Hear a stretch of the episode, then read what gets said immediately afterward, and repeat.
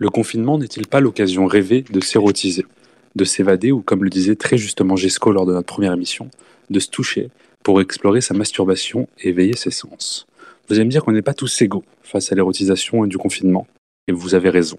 Il y a les chanceux, ceux qui vivent confinés avec leur autre érotique. Ils doivent sûrement passer le temps à pratiquer le coït et à tenter de reproduire les plus belles positions glanées d'un film de Rocco Siffredi ou d'Arrête, tu me déchires, un film d'Henri Sala avec l'extraordinaire Brigitte Lay. Amis pornophiles, je vous le conseille. Et puis, il y a nous, ceux qui sont seuls, seuls avec eux-mêmes, avec leurs pulsions, ceux qui doivent subir la mauvaise qualité des films X sur Pornhub. Et quand je dis mauvaise qualité, je parle bien évidemment des scénarios. Malheureusement, ou peut-être heureusement, j'ai jamais pu tenir trois heures avec une érection des talons et pratiquer des positions qui nécessitent que nature ne veut pas m'octroyer des muscles je m'arrête de suite. Je sais que je fantasme ce confinement et que l'équation de la vie confinée à deux ne tourne pas forcément à un remake SM d'Adam et Ève où la pomme deviendrait un cachet d'ecstasy et le serpent un méga god réaliste Titanus XXL avec ses 26 cm de long pour ses 6 cm de diamètre. Que du rêve. Dans l'équation, il faudrait ajouter les engueulades sur les paquets gâteaux finis en cachette, celui ou celle qui veut sa chambre à soi, et bien sûr celui ou celle bien trop accro à Animal Crossing, ou bien qui préférerait écouter notre web radio plutôt que de jouir. Ok, j'arrête mon fantasme. Et si je vous disais que nous, vous, auditeurs, auditrices, chroniqueurs, chroniqueuses, chers Français, chères Françaises, vous êtes seuls et vous êtes les plus chanceux. Vous avez la chance de plonger dans une érotisation sans fin, de stimuler votre amygdale, votre hypothalamus, votre cortex singulaire, vos ganglions, et bien sûr, et évidemment, celui qu'on attend tous, l'insula cette chance de vous explorer, j'irais même jusqu'à dire de vous explorer, de plonger dans vos fantasmes les plus interdits, les plus inavoués, et de vous lancer à la conquête de votre coït, de votre érotisme. Pour, clôturer mon, introduction, je lancerai un appel à tous et à toutes. Alors, pour l'amour du sexe, s'il vous plaît, sextez, dick piquez, pussy piquez, fesses piquées, bouche piquée, écrivez, faites-en jouir le bout de vos doigts, faites travailler votre érotisme et vos sens, tout ça bien sûr avec le consentement de votre partenaire, de votre crush, évidemment, ou de l'inconnu qui vous fait bander et mouiller. Alors, orgasme, maestro.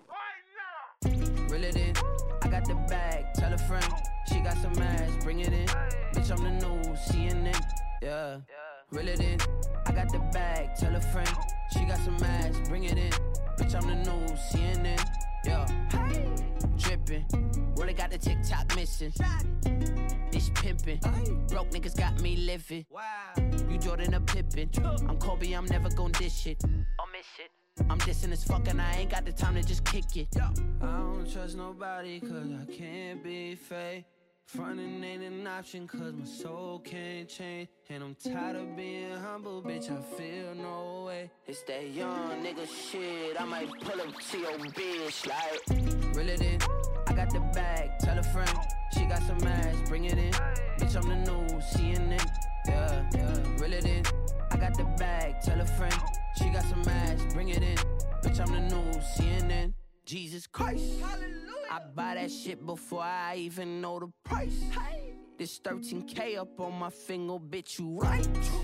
Them diamonds dancing, yeah, that boy be looking nice. I guess this what you call that motherfucker. Got a Tatiana, put her in designer. She Italiana, she a sorta kinda, she Bjork cute. So she really fine, just sorta weird, and she got some cake. She give me OPP for my ODB. These APC, do your ABCs. I'm a young dreadhead with anxiety, and I love it when a bitch nigga trying me. I don't trust nobody, cause I can't be fake. Frontin' ain't an option cause my soul can't change. And I'm tired of being humble, bitch, I feel no way. It's that young nigga shit, I might pull up to your bitch like. Reel it in, I got the bag, tell a friend. She got some ass, bring it in. Bitch, I'm the new CNN, yeah, yeah. C'était Aminé avec son titre Rélinite. Bonsoir à toutes et à tous et bienvenue pour notre soirée érotisme au confinement. Ce soir, on se retrouve pour parler entre nous, mais surtout avec vous, auditeurs et auditrices. Alors n'hésitez pas à faire chauffer vos petites mains pleines de doigts, à les préparer pour réagir avec nous en direct sur le Discord. je vous invite tous et toutes à nous rejoindre sur le Discord. Pour démarrer cette soirée avec vous, finelles chroniqueuses et chroniqueurs, j'aimerais vous poser une première question. Qu'est-ce que signifie pour vous l'érotisme? J'aime bien commencer dans le tas comme ça. Arrête de lâcher des bombes comme ça là. J'en étais, sûr. Luana. Ok. Euh, ce serait, je sais pas, c'est quelque chose au-delà de juste ce que tu peux voir. C'est c'est un peu suggérer le corps euh, et c'est un peu, enfin c'est surtout, je pense, attirer, le, enfin attiser le désir.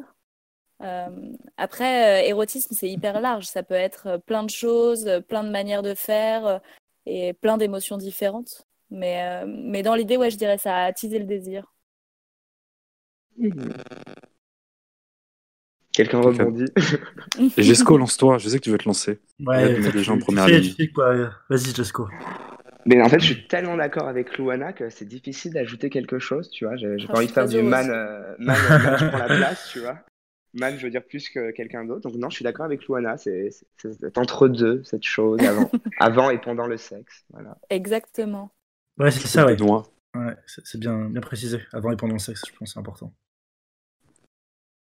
Le Dico dit quoi sur l'érotisme? Jesco On devrait partir d'une définition. Je, je, suis allé voir la définition de l'érotisme et j'ai eu une très grande surprise. Là, j'ai encore la page sous les yeux. Donc, je recommande à tout le monde. Là, c'est le point Académie française. Il y a un site génial qui s'appelle le Centre national de ressources textuelles et lexicales qui donne toutes les grandes définitions de la langue française de manière très complète. Et déjà, il y a une chose qu'il n'y a pas dedans, c'est que l'érotisme n'est jamais défini comme en opposition à la pornographie. Généralement, tu quand tu présentes l'érotisme, tu l'opposes à la pornographie, à ce qui est vu et ce genre de choses.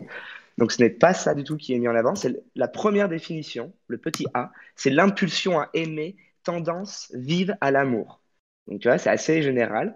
Le mhm. petit B, c'est la tendance plus ou moins prononcée à l'amour, sensuel, sexuel, goût plus ou moins marqué pour les plaisirs de la chair. Donc là, on s'en rapproche un peu, mais toujours pas de dichotomie avec la pornographie. Et après, ça devient de plus en plus drôle, je trouve, parce que c'est une façon de manifester cette tendance, d'exprimer, de satisfaire, de susciter ce goût, manière particulière d'assumer sa vie amoureuse, notamment de faire l'amour. Donc, tu vois, il n'y a jamais de jamais d'opposition. Donc, c'est assez loin de, je trouve que c'est assez loin de ce que nous on imagine euh, de l'érotisme. C'est comme on l'emploie surtout, le mot. Oui, comme nous on l'emploie. Ouais, c'est ça aussi. Est-ce que quelqu'un d'autre a une petite définition à nous soumettre? Je suis désolé, j'ai des problèmes de micro, donc je grésille un peu. J'essaie de résoudre ce problème. Est-ce que quelqu'un veut rajouter quelque chose sur la définition de l'érotisme avant de passer au point actu? Moi, je pense que ça me paraît complet. Hein. Ah, si vous voulez, il y a un petit point de la définition qui est absolument délicieux, je trouve, parce que c'est là où tu vois le, le, petit fond euh, conservateur et réac de l'Occident. Donc, c'est dans la section en médical pathologique c'est le penchant maladif à l'amour charnel, obsession du plaisir physique. Voilà. Maladif, ah dire le côté maladif. voilà. Pour ce petit point actuel aujourd'hui, bon, j'ai des nouvelles, mais elles sont vraiment pas très bonnes. Décris-moi ensemble. Décris-moi ensemble. Non, je vais essayer. Alors, il y a une info, je la tout de suite, qui est à prendre avec des pincettes. D'accord? Elle a été sortie par le temps, elle n'a pas été relayée par beaucoup de médias. C'est une info, enfin, c'est une vraie info, mais aujourd'hui, c'est vraiment à prendre avec des pincettes parce que c'est une hypothèse. L'hypothèse serait que le Covid-19 pourrait finalement se transmettre par l'air. Mais c'est du conditionnel et on emploie le mot pourrait. Donc je vous invite à aller vous référer à, au magazine Science qui a publié une étude et en fait des tests qui ont été réalisés qui expliquent que le virus avant, on pensait qu'il se propageait avant tout via de grosses gouttelettes, de grosses gouttelettes pardon, éjectées par la toux, les éternuements, etc. Mais apparemment, il pourrait aussi parfois voyager dans l'air et dans les aérosols. Donc voilà, c'est encore des études qui doivent être poussées, mais pour l'instant, ça tend euh, sur le fait que le virus puisse être euh, transmis par l'air. Deuxième petite info, c'est vraiment pas. Je me suis rendu compte que j'ai fait une sélection d'infos qui est vraiment sordide. Nous avons Balma X. Est-ce que vous... Non, pardon, Rama X. Est-ce que vous savez qui est Rama X? Non. Non. non. Bien, Rama X, c'est le roi de Thaïlande. Qui ah oui. Ah serait actuellement logé dans un hôtel de Bavière, confiné, confiné avec une vingtaine de concubines. Ah oui. Et ça, il se trouverait être des femmes captives. Captives. Ah, il y avait des gros titres qui disaient qu'il était parti avec son harem. Ouais, c'est ça, exactement. Donc euh, voilà. Petite, euh, petites infos vraiment pas du tout plaisantes. Si, il y a un truc marrant. Enfin, marrant, je sais pas. Marrant ou décevant. Euh, Brigitte Macron, qui a appelé Nabila pour la remercier d'un don aux hôpitaux. C'est sur le compte Instagram de la vedette de la terralité. Elle a partagé son rapide entretien téléphonique avec l'épouse du chef, qui l'appelait pour la remercier d'un don à la fondation. Et du coup, elle décroche son téléphone et on entend Oui, bonjour, c'est Brigitte Macron. Et Nabila est là, c'est incroyable, c'est génial. Petit échange entre Brigitte entre Macron, Macron et Nabila. hier et, qui, a, qui a commenté le, sur Twitter euh, McFly Carlito. Ouais, c'est ça. Ouais, ouais, Et. Brigitte Macron avec Nabila, c'est ouf, frère.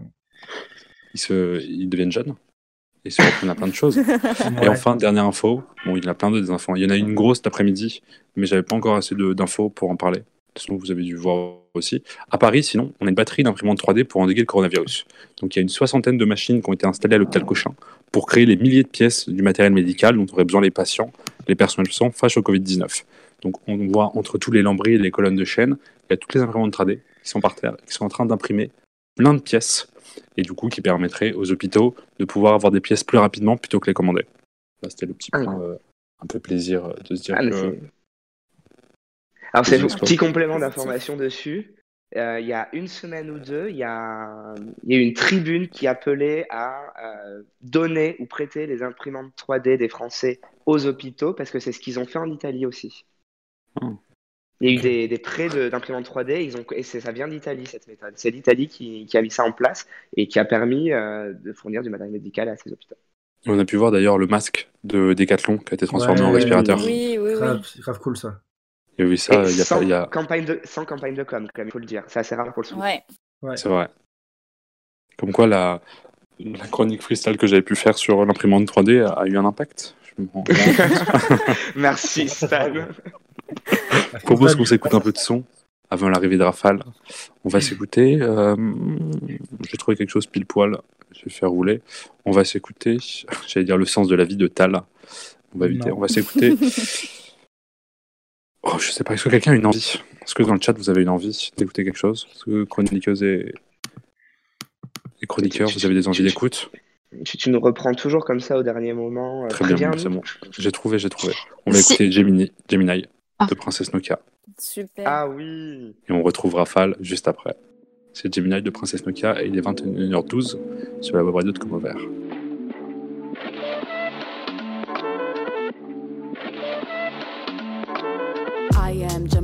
super fly, fly guy. I am Gemini, two heads, one eye. I am Gemini, like Pac, Andre, Lauren, and Kanye, Boy George, and Anne Frank. I am Gemini, but no, I'm not fake. I am Gryffindor, but don't move like Snape. I am Gemini, people love to call me crazy, but they judging and they hating, and I'm too gone for explaining. I am Gemini. June 14th, and all the famous rappers got a sign like me, and all the famous rappers got a heart like me. But I know that I'm different and they're not quite me. I'm the horoscope hole, I'm the planet and moon, I'm the rising ascendant, fifth degree to the moon. I'm the witch of your dreams, I'm the voice in your head. Your husband sent me a just left him on red. My planet's Mercury, my element is air. I'm such a free spirit that I don't fucking care. If I got a blunt, I ain't moving out my chair. You can kiss my dairy hair, cause it's shaped like a pear. Little zodiac, ginger snap, pretty little shorty with the snapback. Tarot deck on sack, like to get her feet wet with peep sweat. The freak neck from Harlem to BX. I clean up like Kleenex. Recess. Kickball to the deep end. The public school era is old school forever. The moon and the tides really control the weather. That rides any weather. Riders on a stone, riders on a stone. Yes, I'm on my own, trying to find up my home. Riders on a stone, riders on a stone. Always on my own, trying to find up a home. Intelligent, adaptable, agile, communicative, informative, creative, and everybody hates it. Imagination colorful when I just entertain it. A poet and a dreamer, I'ma seize the world and take it. Of course, there is the bad. I'm really superficial. I ain't called you in three months, still I maintain that I miss you. A Gemini with issues, social isolated. I pray that I'ma make it, or at least that I can take it. And like a Gemini, I'm really prone to changes. I'm really indecisive and I really fucking hate it. Picking food or picking clothes, it always make me anxious. But thank God I'm in cause boys clothes what I stay in. Riders on a stone, riders on a stone. Yes, I'm on my own, trying to find up my home. Riders on a stone, riders on a stone. Always on my own, trying to find up a home.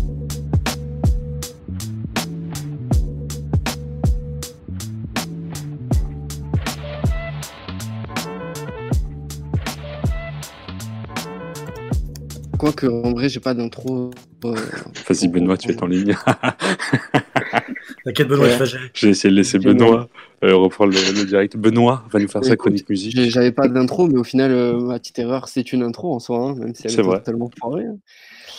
Du coup, ouais, ce soir, je vais, euh, je vais parler, donc moi, comme d'habitude, euh, de la musique, apporter cette touche musicale. Et euh, compte tenu de la thématique de l'émission de ce soir, j'ai eu envie de continuer la discussion que l'on a eue hier euh, avec la, en fin d'émission avec la chronique de Gesco, à savoir le lien entre la musique et le sexe. Cependant, je ne possède pas la même plume que notre cher ami et je n'ai pas non plus ses qualités d'orateur pour exprimer mon ressenti. je, je vais donc axer la chronique autrement et tenter de définir clairement la consommation musicale durant les rapports orgasmiques. En toute fin d'émission, donc, on a échangé entre nous et avec les auditeurs présents sur le chat du Discord à propos des musiques que nous écoutons durant nos ébats sexuels. Il en est ressorti un panel presque aussi large que les genres musicaux eux-mêmes. Stan nous a avoué rêver rencontrer une fille confessant aimer faire l'amour sur du gros rap sale. Desco nous a parlé de la puissance de la musique classique et notamment Wagner. Et dans le chat, on nous a parlé de musique galopante à 120 ppm avec Daft Punk ou encore Geza Feinstein. En constatant, constatant ces différences, je me suis demandé s'il y avait un genre musical plus propice au rapport intime qu'un autre. Des statistiques et des études, j'ai commencé par chercher si une étude avait été menée sur la question. Et bien évidemment que cela a été fait. Donc hier soir, on disait que la musique était un élément d'approche, un déclencheur d'hostilité. Eh bien, nous avions raison. Une plateforme de streaming, Deezer, prétend que 36% de ses abonnés interrogés sur la thématique de la relation sexuelle déclarent mettre de la musique pour aider à se mettre dans l'ambiance. Mais alors, quels sont ces genres de musique? Eh bien, on continue avec une autre étude menée par une autre plateforme de streaming, Spotify, auprès de 2000 Britanniques majeurs pour déterminer quelle est leur musique préférée pour faire l'amour et on a vraiment quelques petites perles.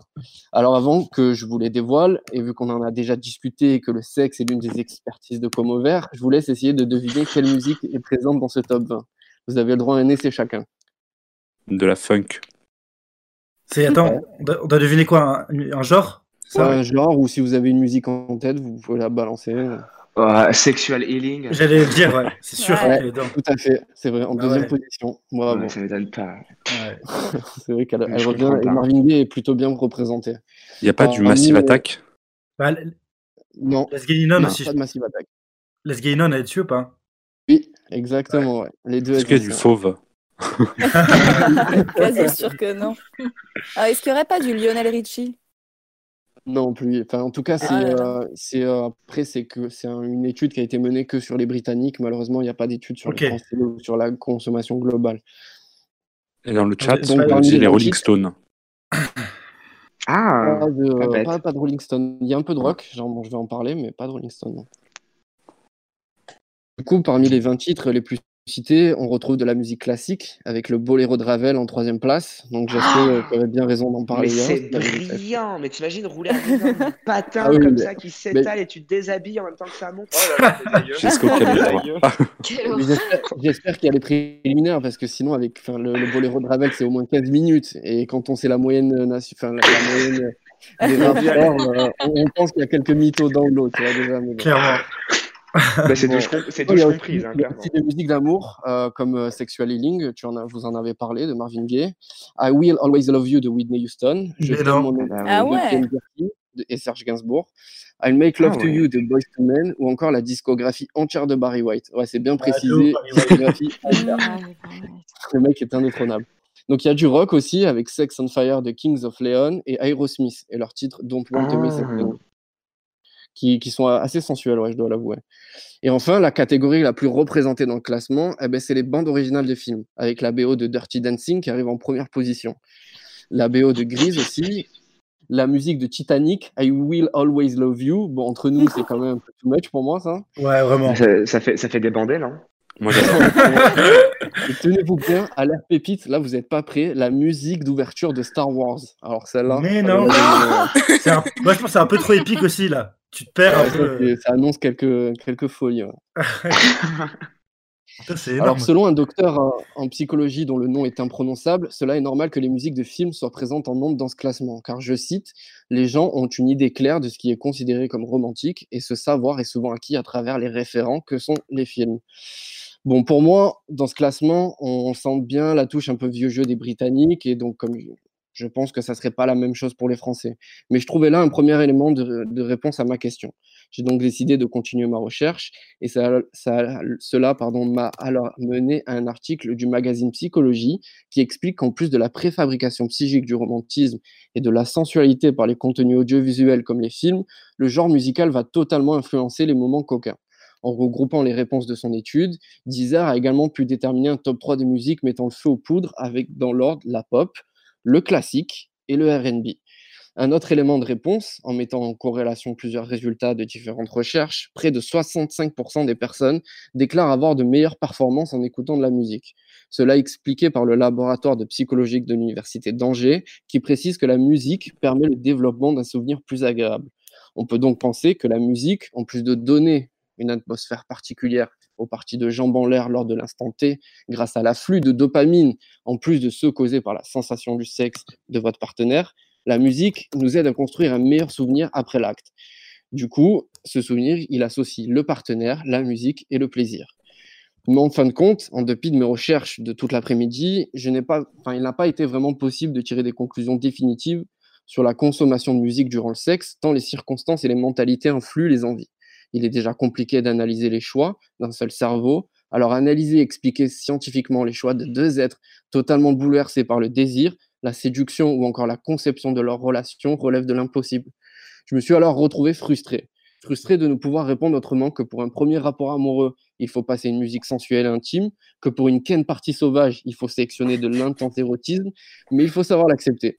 Au final, ça ne sert pas à grand-chose d'être expert en la matière tant que l'on reste spontané, que l'on s'écoute, que l'on écoute l'autre et que l'on écoute la musique qui donne le tempo. Le plus important est de créer un moment inoubliable ou même un souvenir totalement claqué avec ton amour ou ton plan cul d'un soir. Tant mieux si l'on peut pianter les choses avec de la musique, mais rien ne sert d'être préparé, il faut seulement être attentionné et être prêt si nécessaire, appuyer sur le bouton repeat. Alors les gars, mettez vos jazz, votre funk ou bien du classique, tant que cela vous aide à baiser plusieurs fois la suite. On sent l'inspiration de Jesco, hein, bravo. Ah ouais, il est sur nous de plus en plus. Tu vois, j'ai dit que je voulais pas parler comme lui, mais au final, j'ai pas pu en Merci beaucoup, Benoît, pour cette connaissance musicale. On a Rafale qui est arrivé discrètement dans le chat. Ah bah pas discrètement, j'ai entendu qu'on parlait de moi, on a dit que quelqu'un faisait de l'amour sur du rap sale. Ah. c'est donc toi qu'on a trouvé. J'ai pas osé déranger, tout de suite j'ai ouais, baissé, baissé l'album de Caris, je me suis dit bon quand même je vous respecte un petit peu J'espère que tout le monde va bien les amis. Euh, moi je vous parle du coup de fil que j'ai passé aujourd'hui, euh, assez loin de la sexualité, on est plutôt dans la santé pour le coup puisque ah. euh, dans On est ensemble, on est allé voir du côté de l'association Banlieue Santé. Euh, qui euh, est toujours sur le terrain en ce moment euh, en direction des plus fragiles, des plus précaires qui sont dans nos quartiers populaires. Vous voulez que je vous en parle maintenant? Bah oui, vas-y, vas-y. Vas bien, ok. Je suis là, je suis là, je suis là. Bah, écoute, attends, il faut que je mette pause Caris totalement du coup. J'ai mis dans le. Ça. J'ai mis dans le chat. C'est la vidéo du jour. J'ai pu avoir directement euh, au téléphone, en visio, euh, euh, en action, j'allais dire, le président fondateur de cette association qui s'appelle Abdelali El Badawi. et aujourd'hui, ils intervenaient du côté d'Épinay dans le 93, pas loin, enfin, dans un foyer de, d'anciens travailleurs immigrés donc avec des papis, des shibani, tu vois, des vieux. Et lui m'expliquait que ce sont des gens qui ont du mal à aller chez le médecin, qui ont du mal à aller à l'hôpital, qui n'ont pas toujours la carte vitale, euh, pour qui c'est très compliqué aussi de se faire euh, euh, comprendre par, par les médecins ou les infirmiers. Et puis, du coup, bah, eux, ils interviennent directement, ils vont les voir. et donc, aujourd'hui, ils allaient faire des prédiagnostics à savoir si les uns étaient ou les autres sensibles ou alors touchés par le Covid-19. Euh, donc, ils sont allés euh, là-bas directement remplir des papiers, prendre les températures, euh, ce genre de choses, regarder les symptômes. Parce qu'en fait, les bénévoles de cette, association sont tous du personnel soignant. Donc, ils sont infirmiers, infirmières, brancardiers, médecins aussi. je sais aussi qu'il y a des kinés. Enfin bref, il y a tout un tas de, personnes. Et donc, bah, ils sont là. Et aujourd'hui, on a pu avoir ces images-là, eux, complètement avec masque, Charlotte, blouse, chaussures de sécurité, des gants évidemment, et tout le matériel. Donc c'était assez, euh, j'allais dire presque, presque émouvant de, de, les voir, j'allais dire, opérer sur le terrain, aller à la rencontre de, ces gens, de ces publics-là. Et cette association ne fait pas que ça, elle est aussi présente partout en banlieue parisienne ou dans les quartiers les plus populaires de Paris aussi pour aller alerter les gens qui sont dehors euh, et qui n'ont pas forcément bien compris les consignes, soit de distanciation, soit de confinage, ou de confinement d'ailleurs, on doit dire confinement, je pense. Euh, du coup, euh, bah, ils font ce travail-là euh, également et ils portent aussi des colis alimentaires à celles et ceux qui n'ont pas les moyens d'aller au, supermarché tout le temps, qui, bah, je sais pas, qui avaient soit des, soit qui sont au chômage, soit qui bossaient au noir, soit qui avaient vraiment des petits salaires. Et pour ces confinés-là, et eh ben, il y a, il cette association aussi qui leur porte à manger et aussi les trucs sanitaires les plus importants Euh, donc, ils ont mis en place une cagnotte. Si vous avez envie de filer un petit coup de main, ça se passe directement sur Ulule euh, et ça s'appelle Banlieue Santé. Vraiment, n'hésitez pas à aller faire un tour parce que moi, j'avoue, je ne connaissais pas personnellement euh, le fondateur, mais j'avais entendu dire avant le confinement qu'une association s'était mise en branle sur ces questions et ils ont l'air vraiment de faire un super boulot. après avoir discuté avec eux, regardé attentivement leurs actions, euh, vraiment, on peut que leur passer un big up. Donc vraiment, n'hésitez pas à leur faire. Donc, ça s'appelle Banlieue Santé et c'est à voir aujourd'hui sur mon Instagram à Trafaliem. Euh, dans l'émission, on est ensemble. Merci beaucoup, Rafale. Et j'ai rajouté dans le lien du Discord leur application qu'ils ont lancée euh, qui s'appelle emmendeconfiné.org. Cool. Exactement. Très très bien. Ah voilà une belle. Les gars, je vous laisse. j'ai le charisme qui tourne. Bonne reprise de charisme. Merci, double dose. à demain, Raphaël. À demain, tout le monde. Bye. Avant qu'on accueille notre invité de ce soir et qu'on commence à, rentrer dans le, dans le dur de cette question de l'érotisme et du confinement, je voulais dire bonjour. Enfin, dire, on a déjà dit bonjour, mais vous présenter deux nouvelles chroniqueuses qui vont arriver, qui vont, qui sont pas là forcément tous les soirs, mais qui vont arriver vous, vous essayer de vous titiller les oreilles, de vous apprendre des choses je voulais accueillir et qu'elles se présentent un petit peu pour que vous puissiez les, les repérer et entendre leur voix. Anna et Morgane. Est-ce que vous nous entendez? Oui. Oui. Morgane, tu commences? Est-ce que vous voulez vous présenter deux, trois phrases hein? Comme ça, on peut identifier, les gens peuvent identifier votre voix. Alors, euh, bah oui, oui, je peux commencer. Alors, euh, moi, c'est Morgane et, euh, et donc, Oh, c'est dur de se présenter. Euh, Qu'est-ce que tu fais dans la vie et euh, quelles sont tes passions? Et sur quoi tu pourrais parler? Très simple. Alors, euh, ouais, bah, très simple. Donc, moi, je suis en études d'ingénierie culturelle et management à l'ICART. Et donc, je m'intéresse à divers sujets, donc l'art, la culture, mais aussi la, sexualité, l'écologie, tout ça. Donc, c'était des trucs qui s'assimilaient à, à, la radio comme au vert. Donc, je trouvais ça sympa d'y participer. Voilà. Et bah, bienvenue pour ta première soirée. Anna. Bah moi, c'est Annabelle, Anna pour les intimes et pour vous. Je présenterai une chronique philo tous les soirs, sauf ce soir. Je vous expliquerai plus tard pourquoi. Moi, j'ai fait grosso modo plusieurs années de droit et tout le reste de travers. Et actuellement, je fais du management culturel. Je suis née sous péridurale et euh, dans le périph. Donc, vous l'aurez compris, je ne tire pas les rois à Bourg-la-Reine, il y a Sucy-en-Brie, et pourtant, je ne, suis, je ne me sens pas parisienne. Je suis ni la Bourge du 16e, ni la gaucho bobo de Belleville. Je suis un peu de tout, un peu de rien. En gros, bah, je suis moi. Je ne sais pas si j'étais concise. C'était parfait. C'est incroyable comme Je l'attendais pas, c'était génial comme présentation. la mettre dans le CV. Je ne sais pas si je parle trop fort. Non, non, c'est parfait. Ton micro est top. Juste avant qu'on accueille notre invité, on va se faire une petite pause musicale. Euh, est-ce qu'il y a quelqu'un qui a une envie musicale ou est-ce que dans le chat, vous avez une envie Si, euh, si, moi j'ai toujours une envie musicale. Vas-y, dis-moi. Euh, je l'avais proposé hier, c'est pas mal, c'est 45 tours de Enchanté Julia. Très bien, et eh ben on va s'écouter. C'est très 45 dans le mood de séduction. Parfait, et eh ben on va ah. s'écouter 45 tours de Enchanté Julia. Et on revient juste après avec notre invité, il est 21h30 et vous êtes sur la web radio de Comme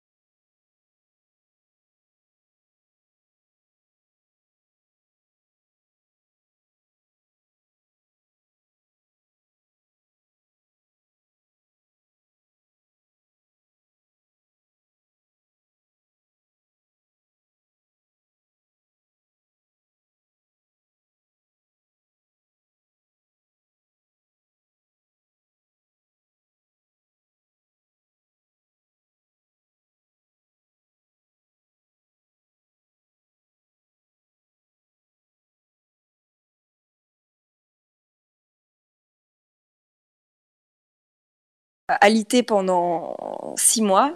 Et en fait, c'est pendant ces six mois, ayant été dégoûtée à la fois des hommes par les différentes agressions, même s'il y en a une qui est plus psychologique que l'autre, évidemment, euh, c'est à la suite de ces deux agressions que j'ai été en fait dégoûtée de mon travail et qu'il a fallu que je trouve une alternative euh, créative en fait pour ne pas vraiment sombrer quoi. Donc en fait c'est là que j'ai commencé à écrire euh, la prédiction. Luana et Oscar? Ont préparé le premier thème de ce soir. Je vous laisse prendre les rênes. Ouais. Mhm. Jesco nous a posé une petite question. le confinement change-t-il notre rapport à la rencontre? Alors, je précise que donc, la question est posée par Jesco. Et oui, le dictateur Love devient le maître de l'émission ce soir. Il est dans son élément. Donc, on a été chargé de cette question qui trotte dans, nos têtes depuis le début du confinement. Bon, on a pu voir euh, plusieurs tentatives à Paris et autre part. Après deux semaines de frustration, il y a une meuf qui a mis sur son balcon une pancarte où elle avait écrit euh, célibataire et son numéro. Et au-dessus, à l'étage, quelqu'un qui a répondu avec euh, une autre pancarte, Célib aussi, accompagné de, son numéro également. Alors, je sais pas si c'est juste un prank, une histoire, euh, mais en tout cas, c'est très drôle. Et euh, c'est des, manières alternatives pour, pour justement garder la, rencontre à travers le confinement. Bon, pour tous les autres qui n'ont pas envie de s'afficher devant tout le quartier, on va essayer de trouver d'autres solutions. Perso, moi, mes voisins, c'est mort. J'ai la vieille refaite de 60 ans qui me tape la discute dans l'ascenseur, ou les... ou les vieux gamins au rez-de-chaussée. Bon, je pense qu'il n'y a plus personne à voir. Et c'est pas avec un, mètre euh, plus de distance au franc prix et la phobie ambiante que tu vas pouvoir faire grand-chose. Bon, bah, qu'est-ce qu'on fait? Il n'y a pas 10 000, y a pas 10 000 solutions. Forcément, il y a Tinder et compagnie. Mais euh, coup dur, j'ai jamais été bon à l'écrit, quoi. J'ai jamais réussi à m'investir, à dire vraiment ce que je pensais. Euh, du coup, bah, je suis retrouvé comme un con les premiers jours du confinement, à faire mais comment on fait, comment, comment on va, pouvoir résoudre ce, problème, quoi? Et en fait, c'est en, forçant ce premier blocus, en, me forçant à écrire et à vraiment à livrer. Au début, c'est bizarre parce que c'est pas du tout ce que je faisais, et je pense qu'il y en a beaucoup, beaucoup qui sont dans mon cas.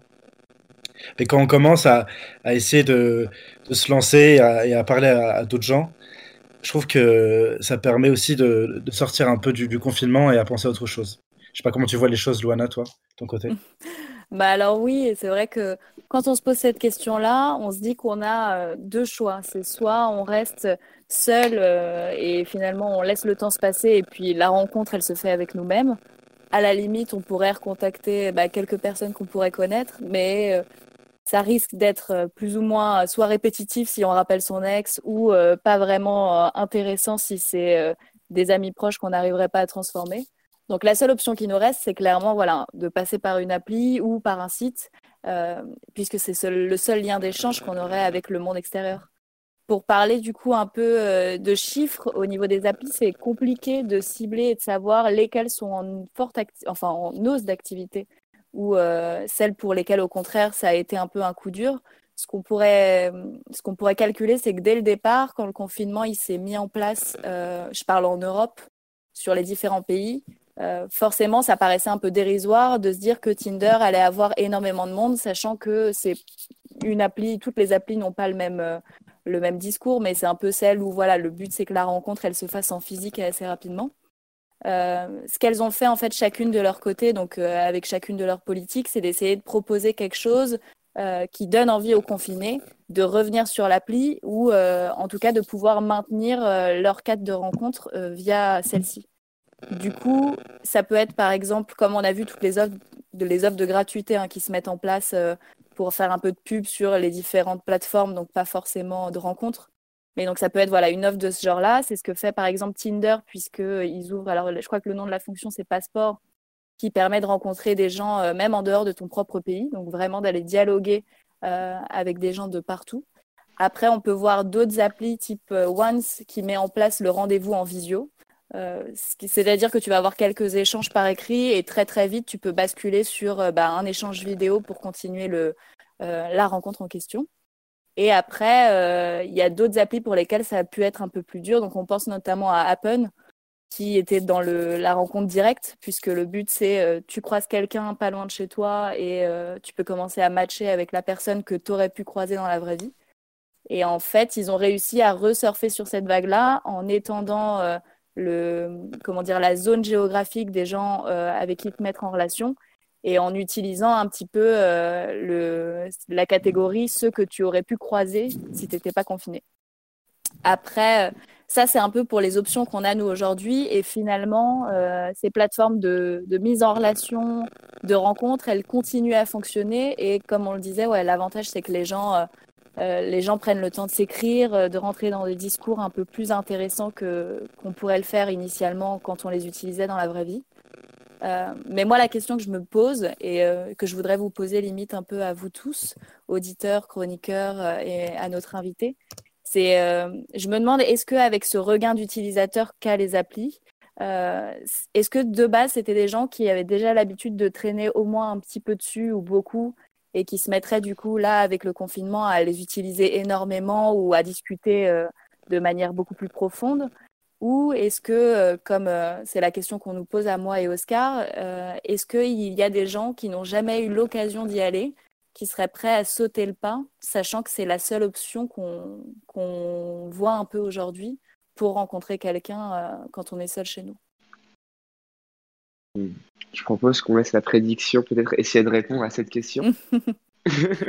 bah, c'est très intéressant et la question elle est d'autant plus difficile que je ne sais pas si on peut vraiment établir une corrélation entre euh, l'activité actuelle de Tinder et des autres applications et euh, le confinement en lui-même en fait. Est-ce que euh, parce que là c'est une situation exceptionnelle, les gens dans une situation exceptionnelle décident de faire des choses qu'ils n'avaient pas forcément envie de faire avant, à savoir s'inscrire sur une application de rencontre, par exemple. Mm. Quelqu'un qui a déjà été aura plus tendance à y retourner parce qu'il n'a pas envie de perdre une potentielle opportunité. Mais je suis pas persuadée que ceux qui n'y sont pas d'habitude décident de s'y mettre. Ouais ça me paraît un peu, enfin pas véritablement probable parce que, enfin, s'ils si, n'aiment pas à la base, pourquoi une situation aussi anxiogène que celle du confinement donnerait envie d'aller rencontrer quelqu'un qu'on va pas pouvoir voir? C'est ça, ouais, bien sûr. Donc pour moi, ça me paraît peu probable qu'il y ait une, une, un regain d'activité pour euh, Tinder, etc. En tout cas, dans une catégorie de personnes, faisant partie d'une catégorie de personnes qui ne l'utilisent pas à la base, quoi. Mais tu penses pas que du coup, ils vont peut-être tendre vers Tinder pour, pour combler la rencontre qu'ils n'ont pas s'ils la font en réel aussi? Ou pour, euh, bah. pour sextoter, pour se détendre, pour... Euh, mais je pense que des personnes qui n'aiment pas euh, à la base se, se, montrer un peu comme dans cette vitrine qui est Tinder auront peut-être plus tendance à essayer de détourner leurs amis si c'est possible ou à retourner vers un ex que d'aller à la rencontre d'inconnus qu'ils vont jamais voir en fait. Si je peux me mmh. permettre, moi je trouve que, enfin, je rejoins un petit peu la vie d'Annabelle dans le sens où moi qui suis une utilisatrice de Tinder en, temps normal, là, plus le temps passe, en fait, au début du confinement, la première semaine, je ressentais un peu une sorte d'anxiété de ne pas pouvoir rencontrer les, autres. Et, au final, plus le temps passe, moins je suis accrochée à ce genre de, de parce que je me dis, c'est quelque chose que je ne peux pas avoir, je ne peux pas rencontrer personne là en ce moment. Donc, en fait, bah, mon, corps et mon esprit, ils ont un peu lâché prise. Et puis, maintenant, je me satisfais de cette situation un petit peu. Oui, je pense que c'est facile de toute façon de se recentrer sur soi. Alors, c'est pas du tout le but de ce confinement, mais le fait d'être seul par définition, si on n'a pas de petite amie ou si on n'a pas de partenaire avec qui on est confiné, en soi, c'est le plus dur, c'est le premier cap à passer, c'est celui de la peur d'être seul en fait. Mais quand on a décidé, mmh. quand on sait que tout le monde l'est, finalement, quand cette, cette anxiété naturelle de, de la, que l'être humain ressent quand il vit dans une société, et notamment, surtout, je pense à Paris, dans des métropoles comme ça où on n'est jamais seul et où on est toujours sollicité de toutes parts, bah, quand on a dépassé cette peur-là, oui, effectivement, je pense qu'après, on, on s'y attache moins parce qu'en plus, on voit vraiment le côté absurde, en fait, de, que peut incarner ce genre de, d'application. Je dis pas que ça l'est, mais je dis que ça prend une dimension absurde du fait qu'on puisse rencontrer euh, personne. Ouais, tout à fait. c'est un peu comme si on donnait une sucette à quelqu'un et qu'en fait, il euh, n'y bah, a pas de sucette. C'est une sucette en ligne. C'est un, gif de sucette. C'est euh, bon, bah cool. Mais du coup, non. Enfin, merci, non, merci. La vraie expérience, elle n'est pas là, ouais. Ça se comprend. Bah oui, c'est ça. Jesco, tu nous disais non, parce que je, trouvais euh, paradoxal un peu la, réponse de, la prédiction, puisque tu travailles beaucoup la question de l'écrit et du coup du, de l'écrit qui crée le désir. Et, euh, est-ce que pour toi, je suis étonné que tu vois pas seulement comme une opportunité, euh, comme l'a dit par exemple Oscar dans son, témoignage. Et, euh, et du coup, ça m'a amené une question d'être plus générale. Est-ce qu'on a, que tu as pointé, est-ce qu'on n'a pas un problème déjà avec le fait d'écrire qui en fait cette, qui est ce médium qui te force à poser noir sur blanc un, un peu pour toujours, puisque les messages sont quand même souvent difficilement effaçables. Ce qu'on ressent, être obligé de se livrer et être obligé de, de faire attention à l'autre pour que la discussion continue. Est-ce que, est-ce qu'il n'y a pas Alors, un problème je déjà pense de base que, en fait? je pense que l'écrit, déjà, c'est quelque chose qui est. Bon, euh, je, je fais une banalité, mais c'est pour amener à ce que je vais dire. C'est l'écrit est totalement différent de l'oral, puisque l'écrit impose de structurer sa pensée. On est obligé de réfléchir, plus ou moins, en tout cas, pour, euh, pour la plupart euh, des gens qui sont pas directement impulsifs et qui écrivent pas tout ce qu'ils pensent à la minute. Mais quand on écrit, on est obligé de rédiger. Rédiger, ça demande de réfléchir et de construire sa pensée quand on construit sa pensée, on prend déjà assez de recul pour savoir si ce qu'on va dire, ça va être exactement en, en accord avec ce qu'on pense finalement.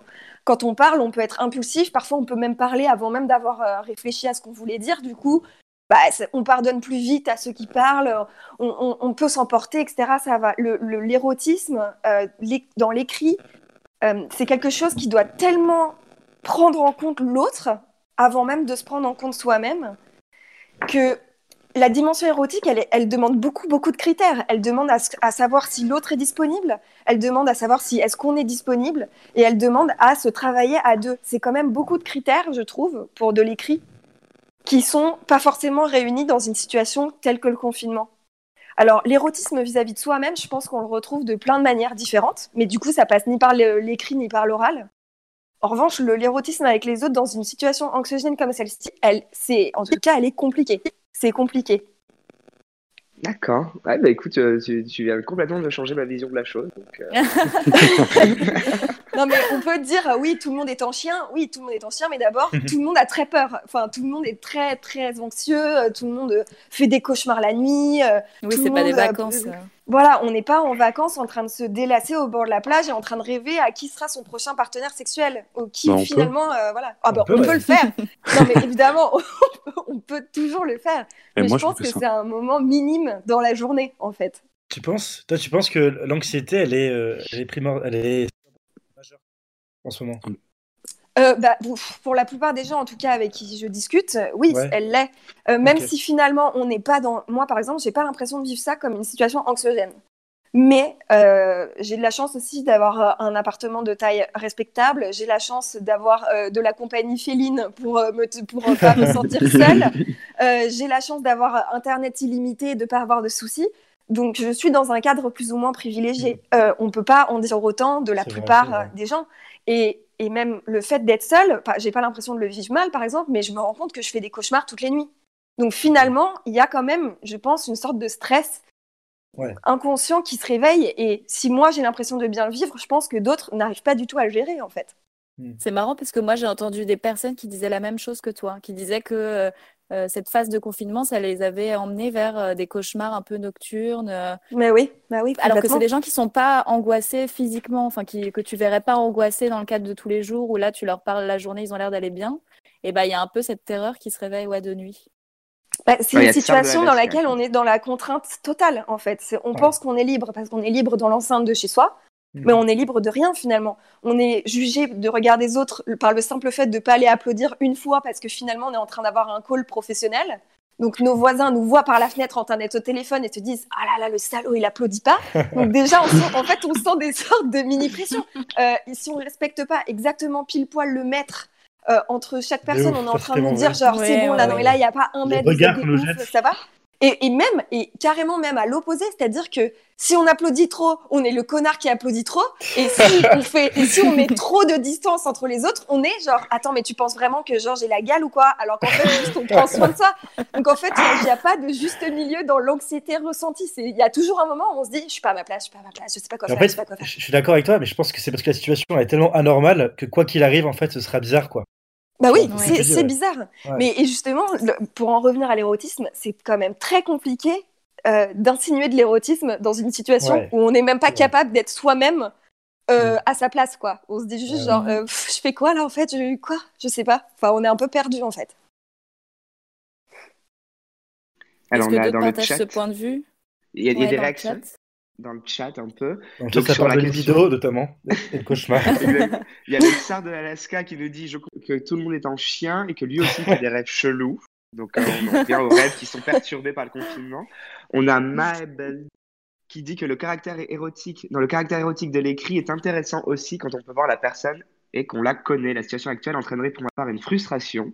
Donc euh, on- je crois qu'on le confirme encore. Parce que je folle. Et l'analyse des applaudissements est aussi confirmée. Ok. Donc je Oui, crois bah, que bien vous sûr. touchez à chaque fois vrai. Ah, Alors, en plus, ce que je pourrais euh, rajouter là-dessus, c'est que euh, on, voilà, il y a l'érotisme qui permet d'instiguer un désir, enfin de commencer un désir entre euh, deux personnes. S'il n'y a pas de concrétisation, voilà, on vit un peu dans ce, dans ce, dans ce moment où euh, on voudrait la fin du film, en fait. Et il n'y a pas la fin du film.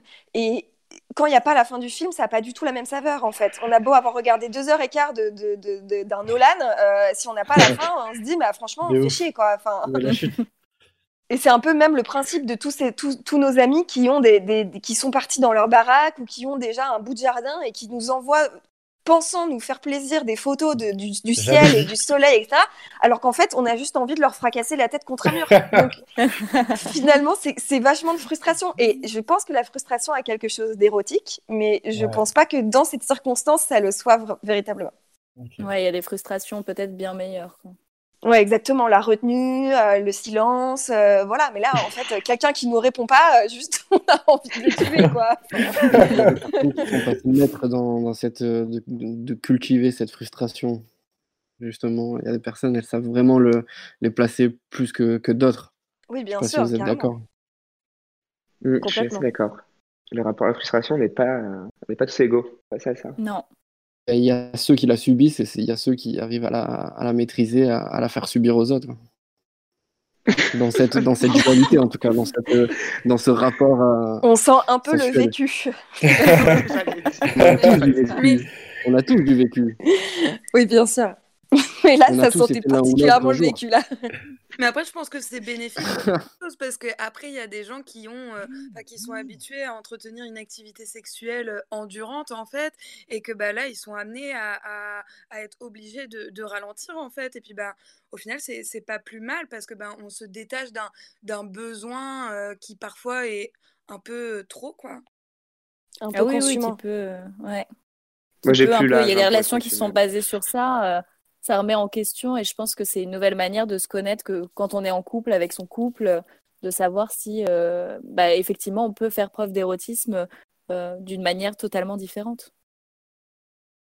Et je dirais même que l'érotisme qu'il va y avoir dans un couple et l'érotisme qu'on va essayer de chercher en étant euh, confiné seul, là où déjà normalement, normalement il y a un gap, là il se creuse énormément parce que y a euh, quand on est en couple, bon bah il y a la contrainte d'être à deux en fait toute la journée qui fait que c'est compliqué parce que l'érotisme c'est quand même essayer de ramener un peu un vent d'air frais, une brise, quelque chose de nouveau, un premier émoi, une sorte de souvenir un peu ou, ou une flamme, enfin on peut la- l'assimiler à plein de choses différentes.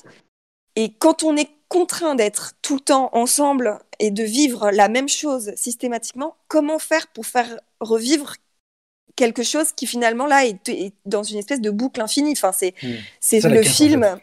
Voilà, c'est le, c'est le film. euh, comment, comment il s'appelle ce film Euh, le, Où on revit toujours le même jour en fait. on Ah en oui, parlait On, hier. en- on en parlait hier, ouais. On en Ben parlait voilà. un jour sans fin.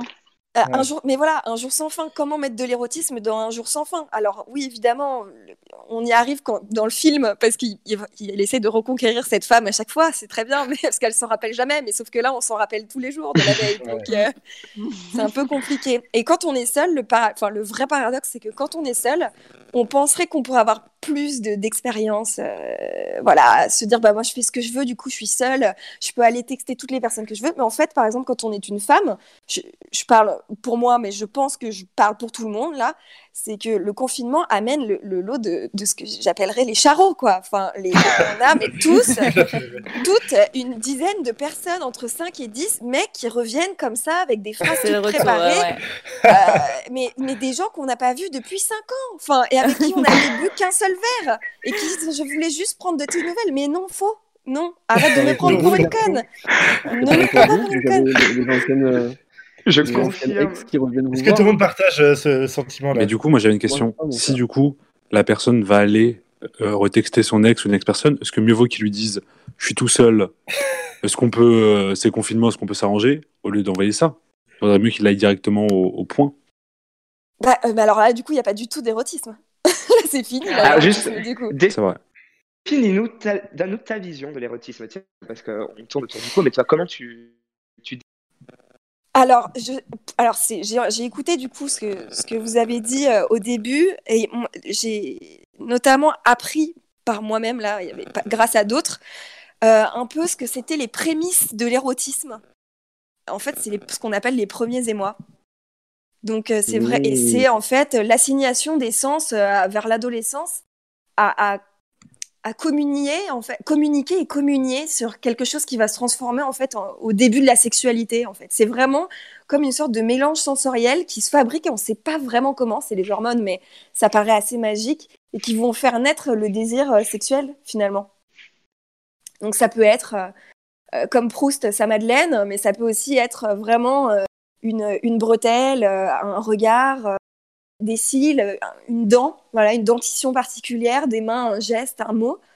Et, euh, et je pense que les premiers émois, c'est, c'est, c'est des choses dont on se rappelle en fait systématiquement et, et probablement toute sa vie. Pour chaque personne qu'on rencontre et avec qui on va avoir une aventure assez forte, l'érotisme passe d'abord par les mois. Et, et voilà, je pense pour moi, l'érotisme, ce serait essayer d'incarner avec des mots euh, ces premiers émois.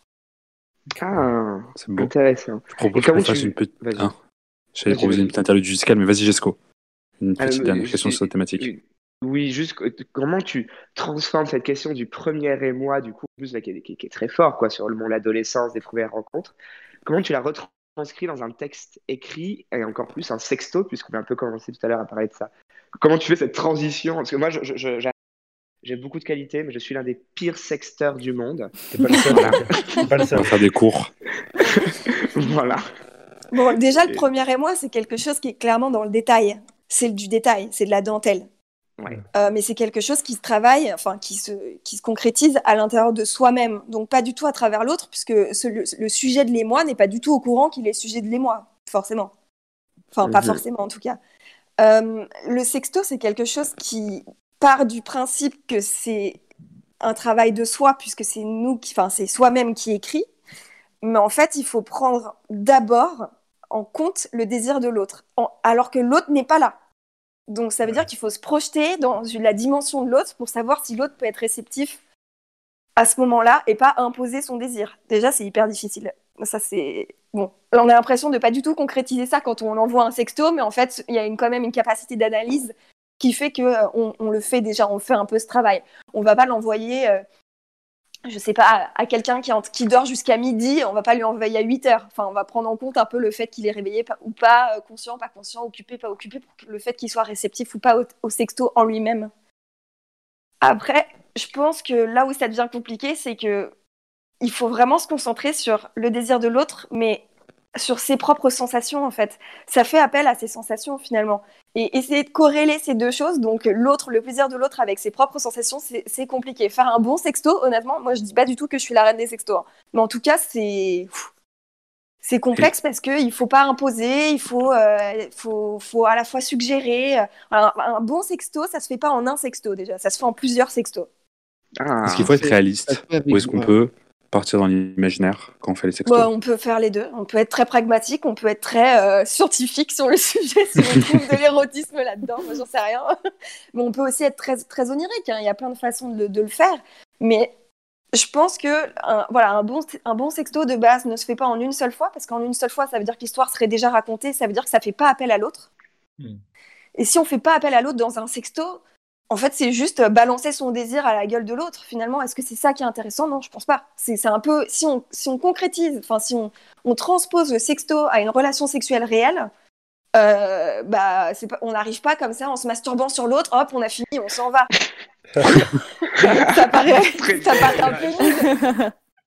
Donc, euh, le- on commence par les prémices. Bah, les prémices, c'est se chauffer. Donc, on suggère à l'autre. Voilà, c'est c'est des métaphores, c'est euh, une suggestion de désir. Voilà, plutôt que de dire euh, ah euh, j'aimerais être dans ton lit ce matin. euh, euh, si on est en couple, ce serait dire euh, bah, j'aimerais sache que je... enfin je sais pas, je, je dis ça comme si j'allais écrire un sexto comme ça, mais c'est pas du tout comme ça. Mais on va que suggérer plutôt que dénoncer. euh, Pardon? Ah non, non, vas-y, tu conseillerais l'utilisation d'emoji dans, le, dans les sextos une bonne question. Ah, Franchement, c'est une question compliquée. Moi, je dirais non. Pas d'aubergine. Non, Ah, non je moi, dirais, je dirais que Moi, je dirais qu'il faut pas faut pas tout mélanger. Ou alors on fait un sexto mais qu'avec des emojis. Et là, ça devient Ah ouais, ok, Bah bizarre ouais. un peu quand même, non? Bah non, Non, c'est ça dingue. Ça veut dire qu'il faut que tu Non. penses. L'autre doit essayer de deviner ce que tu essayes de dire. Bon, ça se transforme très vite en, en téléphone arabe, je pense. Mais en soi, bah, en soi, ça peut être très très érotique de faire en sorte que l'autre devine ce qu'on est en train de dire juste avec des emojis. Là, il y a du challenge. C'est vrai. D'ailleurs, on nous envoie une pêche sur le chat. Une pêche. Bah, Après avoir parfait. Il fait manque le juste la main du coucou qui fait genre une forme de claque. Ouais. On va faire une petite pause musicale dans nos débats. On va s'écouter Lifeboat de Georgia Smith et on se retrouve juste après. Venez nous rejoindre dans le chat parce que juste après, on va avoir le, le retour de Paul qui va venir nous refaire ses infos. C'est c'est une, deux fausses. Enfin, il va expliquer lui-même son concept. Je vais laisser. Sinon, je vais me faire engueuler. Donc, venez nous rejoindre dans le chat sur le Discord pour le point, enfin, pour le, dire pour le point, pour le jeu info de Paul. Et juste avant ça, on s'écoute Lifeboat de Georgia Smith. Il est 22h02 et vous êtes sur la web radio de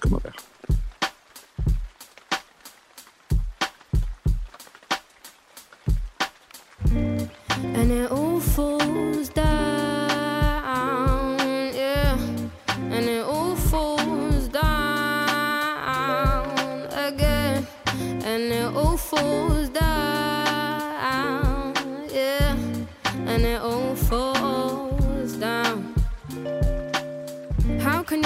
how to swim before you get in? Sometimes you gotta take the plunge just to get in. Life's not full of shallow and your house ain't full of armbands. Stay afloat. Someone might put their arm out to help you. I don't know, I would. If I saw somebody drowning in a sea of self confusion, I wanna be the one to try and understand why their tide ain't coming in and their lighthouse ain't shining.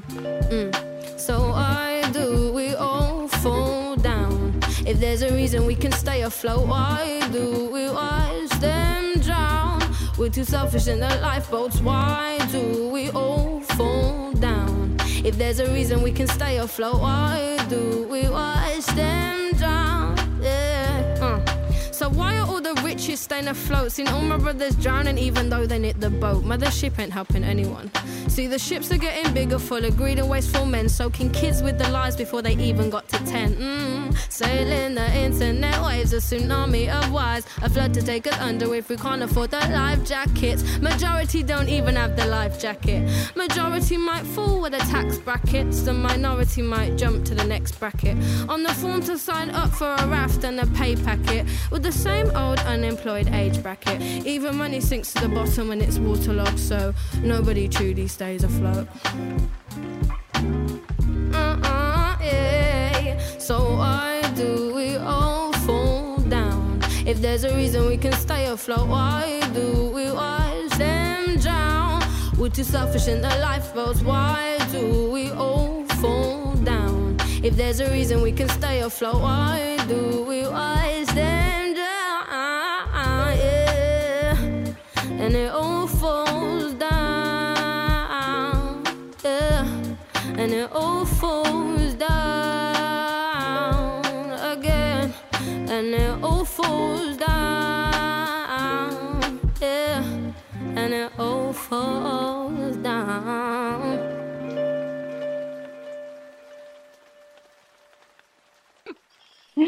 Ça rigole beaucoup en off parce que Paul a des petits soucis de connexion, mais il va arriver très vite. Parce que Paul, non, je crois que c'est les soucis de connexion. Il est pas, il est, en, dire, en- à la campagne, dans sa maison de campagne. Et du coup, la Ouais. connexion est pas forcément incroyable. partie des enfoirés qui est parti, ouais, tu peux le dire. Ouais, ouais, ouais, ouais, ouais. Répandre le virus dans En notre famille. En attendant que Paul arrive, euh, on parlait d'un truc intéressant. Off, on parlait de la, la relation épistolaire. Est-ce que, est-ce que la prédiction peut nous reparler de. Oui, ah c'est bon, j'entends. Parce que j'entendais plus. J'ai Ah. pas du tout entendu ce qui se passait du coup là. Non, je parlais des l'épistolaire. Ah oui, les pistolaires, bah super, super intéressant, oui. Je- Mais on disait quoi? Très bonne question. On disait qu'on l'avait- évoqué. disais que tu avais déjà eu une Tu avais- enfin, que t'avais déjà eu des écrits épistolaires. hein, Ah euh, oui, bah, bah alors pas du tout érotique, mais les pistolaires, euh, oui, ça peut avoir une dimension très, très sensuelle et très sexuelle, justement, le, de par le fait de l'attente, en fait. Parce que c'est vrai que la frustration de l'attente euh, digitale, elle est horrible, elle est très mal vécue. Oui. Quelqu'un qui répond pas à un texto, juste même de base, en période conf- de confinement dans la minute, c'est perçu comme une trahison, mais d'une violence sans nom. Alors que là, justement, avec la lettre, comme la poste n'est pas du tout euh, là pour euh, nous aider, euh, clairement, il y a, y a- y a- y a- Ça dénonce. et là- ouais. Moi, je ne dénonce pas, je mets le doigt sur quelque chose. C'est différent, d'accord Euh, Et donc, du coup, oui, bah, c'est c'est compliqué. C'est- Mais il y a le rapport compliqué poste fait que ça peut justement euh, engendrer une attente euh, un peu interminable fatigue, quoi. Et puis la Hmm. réception de l'objet. Oui, complètement. Mais, honnêtement, euh, je- je- moi, je trouve que recevoir une lettre, et ce qui ne m'arrive jamais, hein, euh, honn- enfin, si, les impôts, donc c'est pas du tout sexy, quoi. mais, mais honnêtement, c'est, je trouve que recevoir une lettre, c'est génial. C'est vrai que c'est de plus en plus rare. hein. C'est vrai que c'est un vrai a- plaisir. Il y a de la tendresse dans une lettre. Enfin, je veux dire, il n'y a pas. une attention, en fait. si tu reçois une lettre de... avec mon écriture, je pense pas que tu trouves ça très. Ouais, moi, c'est moi, c'est pareil. Mais pas du tout. Ça veut dire qu'il faut déchiffrer, et je trouve que ça, c'est encore mieux. Ouais, bah, super l'érotisme, hein, si tu galères à lire déjà. Ah, mais l'érotisme peut résider dans le fait justement de quelque chose qui ne soit pas si accessible que ça. Vraiment. Ah. Le Ah, jeu, le vrai. jeu. Mais L'érotisme aussi, c'est un jeu. Euh, le teasing, Ouais. c'est euh, donner un peu et faire semblant de montrer. Euh, C'est Mhm. la, la dimension de je te vois, je te vois pas, je te fuis, je te sais pas. Bon, moi, il y a des jeux que je que je j'aime pas du tout. Le fuis-moi, je, je te suis, ça me plaît pas. Insupportable. Oui, c'est ça, c'est vraiment un truc patriarcal à fond. Ça, c'est ridicule. C'est vraiment un truc imposé aux femmes et respecté par les hommes. Pas du tout pourquoi, parce que ça plaît à personne hein, finalement. c'est la- chasse, quoi. Mais, euh, mais sinon, le, le, le teasing, voilà, c'est un jeu. Enfin, il y a l'énigme même. L'énigme, c'est un jeu. Mettre du jeu dans, dans la sexualité, ça, ça réveille en fait euh, le- bah, justement le fantasme de l'adolescence, euh, de, de la question de la quête, de deviner en fait les sentiments de l'autre, de pas être sûr. Et l'incertitude rend les choses très érotiques. D'ailleurs, on peut voir tous les romantiques euh, baser des, des romans sur euh, l'incertitude de leur quête amoureuse, de si est-ce que vraiment cette femme-là était- était-elle amoureuse de moi, mais comment comment pouvait-elle l'être? Et ça et ça durait 15 pages et on était toutes fans. Ouais. Waouh. Jusqu'à ce qu'il couche avec elle, et puis c'était terminé. Ouais, bah ouais, bah ouais. En plus, elle était vierge, c'était nul et après il était déçu et il s'en allait. Super. La fatalité. Horrible. Oh, eh oui, on, on ne peut pas et, et être vierge et bonne au lit. Et ça, malheureusement, les choisir. romantiques, les romantiques n'avaient pas du tout compris ça encore. Normalement, je crois que Paul est arrivé. Est-ce que Paul, tu m'entends? Tu m'entends toujours pas? Est-ce que tu peux parler? Toujours les joies du Discord. Ouais. Le- Notre chat vocal tous ensemble. Non, je crois que Paul sera définitivement. Je crois que ça ne marche pas. Non, il est connecté, mais il m'entend pas. Il est en train de m'écrire dans le chat. Et je crois que. euh, on va devoir essayer un peu plus tard. Ah, il nous entend. Est-ce que tu peux essayer de parler Ou pas? Si tu nous entends, normalement, ça devrait être bon. Peut-être Ah oui, on Ah, t'entend. t'entend de loin là. Paul, vas-y. Oui, on t'entend un petit peu de loin. Le son est pas fort en fait. On dirait un reporter de guerre. Paul, vous êtes actuellement à Mossoul. Comment ça se passe là-bas la situation, Paul? Sous les balles. C'est un enfer. N'hésite pas à parler plus loin de ton micro encore.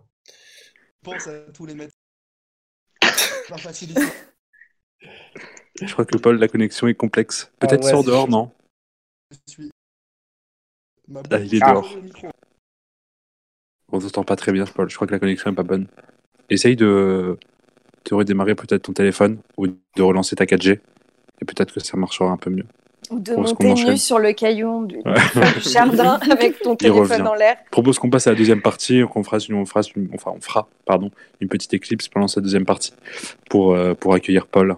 Maintenant Oui. que la connexion aille mieux, Jesco, tout est à toi. Oui. Alors forcément, alors tu ne me connais pas à la prédiction, mais euh, certains me connaissent un peu ici. J'ai un grand sujet qui est la question du corps. Et donc forcément, le confinement, l'érotisme, ça m'a évoqué la, la question du, du, du corps sous tension.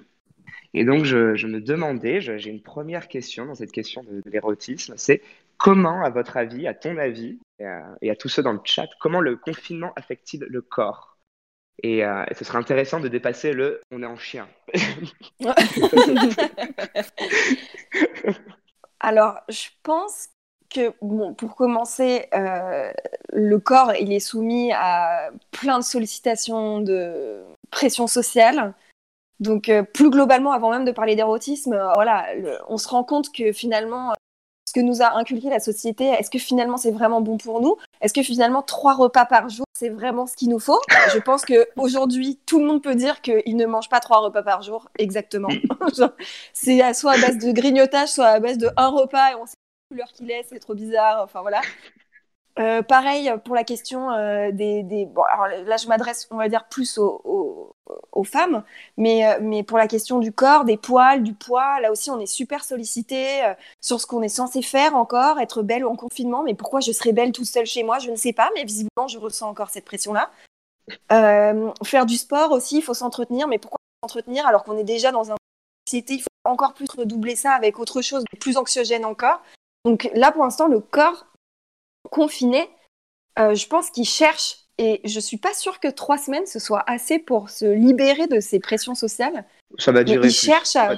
Oui, ça- ouais, clairement, là, on va avoir du Pas temps pour faire une échelle. Ah, là, l'échelle de Richter, ça sera l'é- l'é- l'é- l'échelle de Corter. Voilà, on va chercher pour notre corps.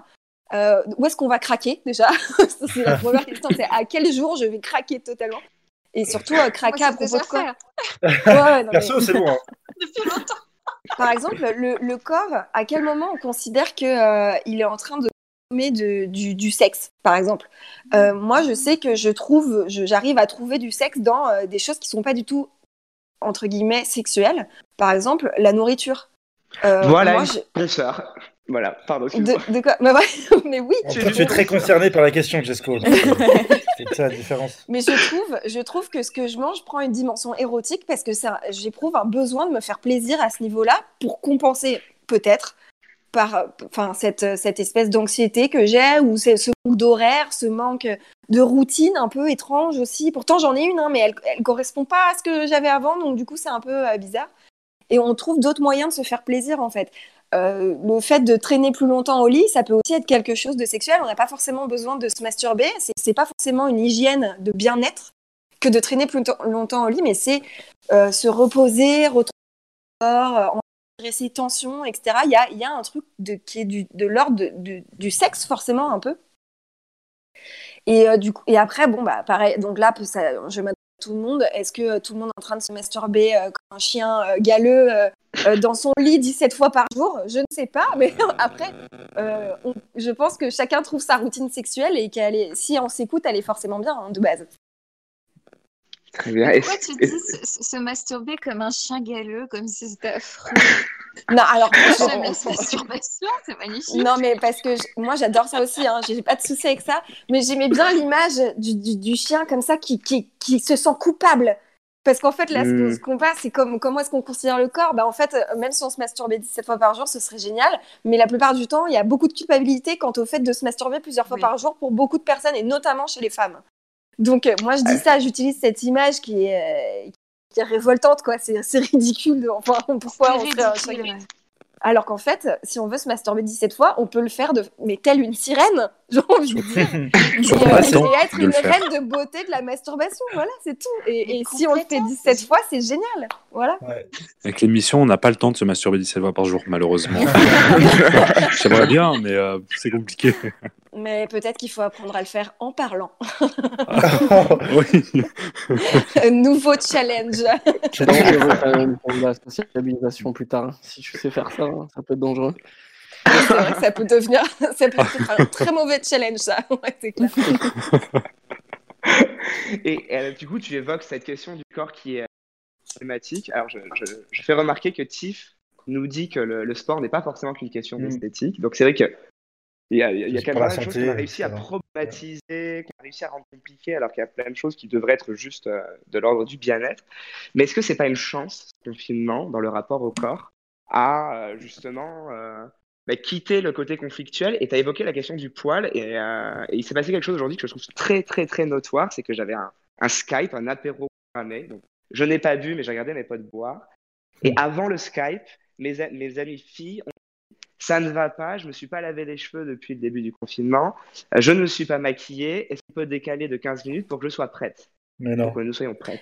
Et, et- et est-ce que ce n'est pas justement l'occasion, en plus j'aurais dit que vu la qualité du débit en ce moment en France, on n'allait rien voir, mais est-ce que ce n'est pas l'occasion justement de faire tomber quelques totems? Est-ce que ce n'est pas le moment justement d'engager un érotisme plus proche en fait de, enfin moins socialisé, c'est-à-dire ben oui en fait une femme qui euh, qui ne se Mais moins pas norma- normalisé, en fait. Ouais, c'est ça. Est-ce que c'est pas ce moment-là que.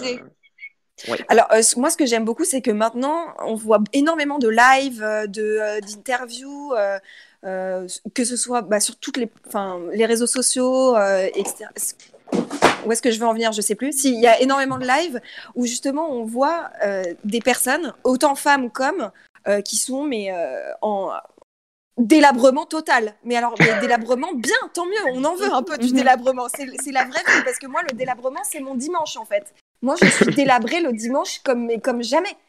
Et, euh, et de voir que d'autres le sont et qu'on n'est que mardi, enfin, moi, je trouve ça génial. Et je me dis, ah, mais en fait, je suis pas du tout la seule. Et, et je trouve que c'est normal, en fait, de déritualiser comme ça aussi les apparitions euh, euh, bah, digitales, les représentations médiatiques, donc euh, en l'occurrence, mais digitales, on va dire plus quand c'est du particulier pour nous, quoi. Euh, parce que c'est pas du tout le reflet de la réalité. Honnêtement, j'en parlais euh, tout à l'heure. Si on regarde, si on voyait une, une femme qui sort d'un plateau télé et qu'on la croisait dans la rue, mais on se dirait, mais c'est quoi cette meuf qui se maquille à la truelle? Parce que c'est pas Mm. possible de mettre autant de make-up et on a le droit. Je, je dis ça, je critique pas dans le sens où c'est pas bien de le faire, on fait ce qu'on veut.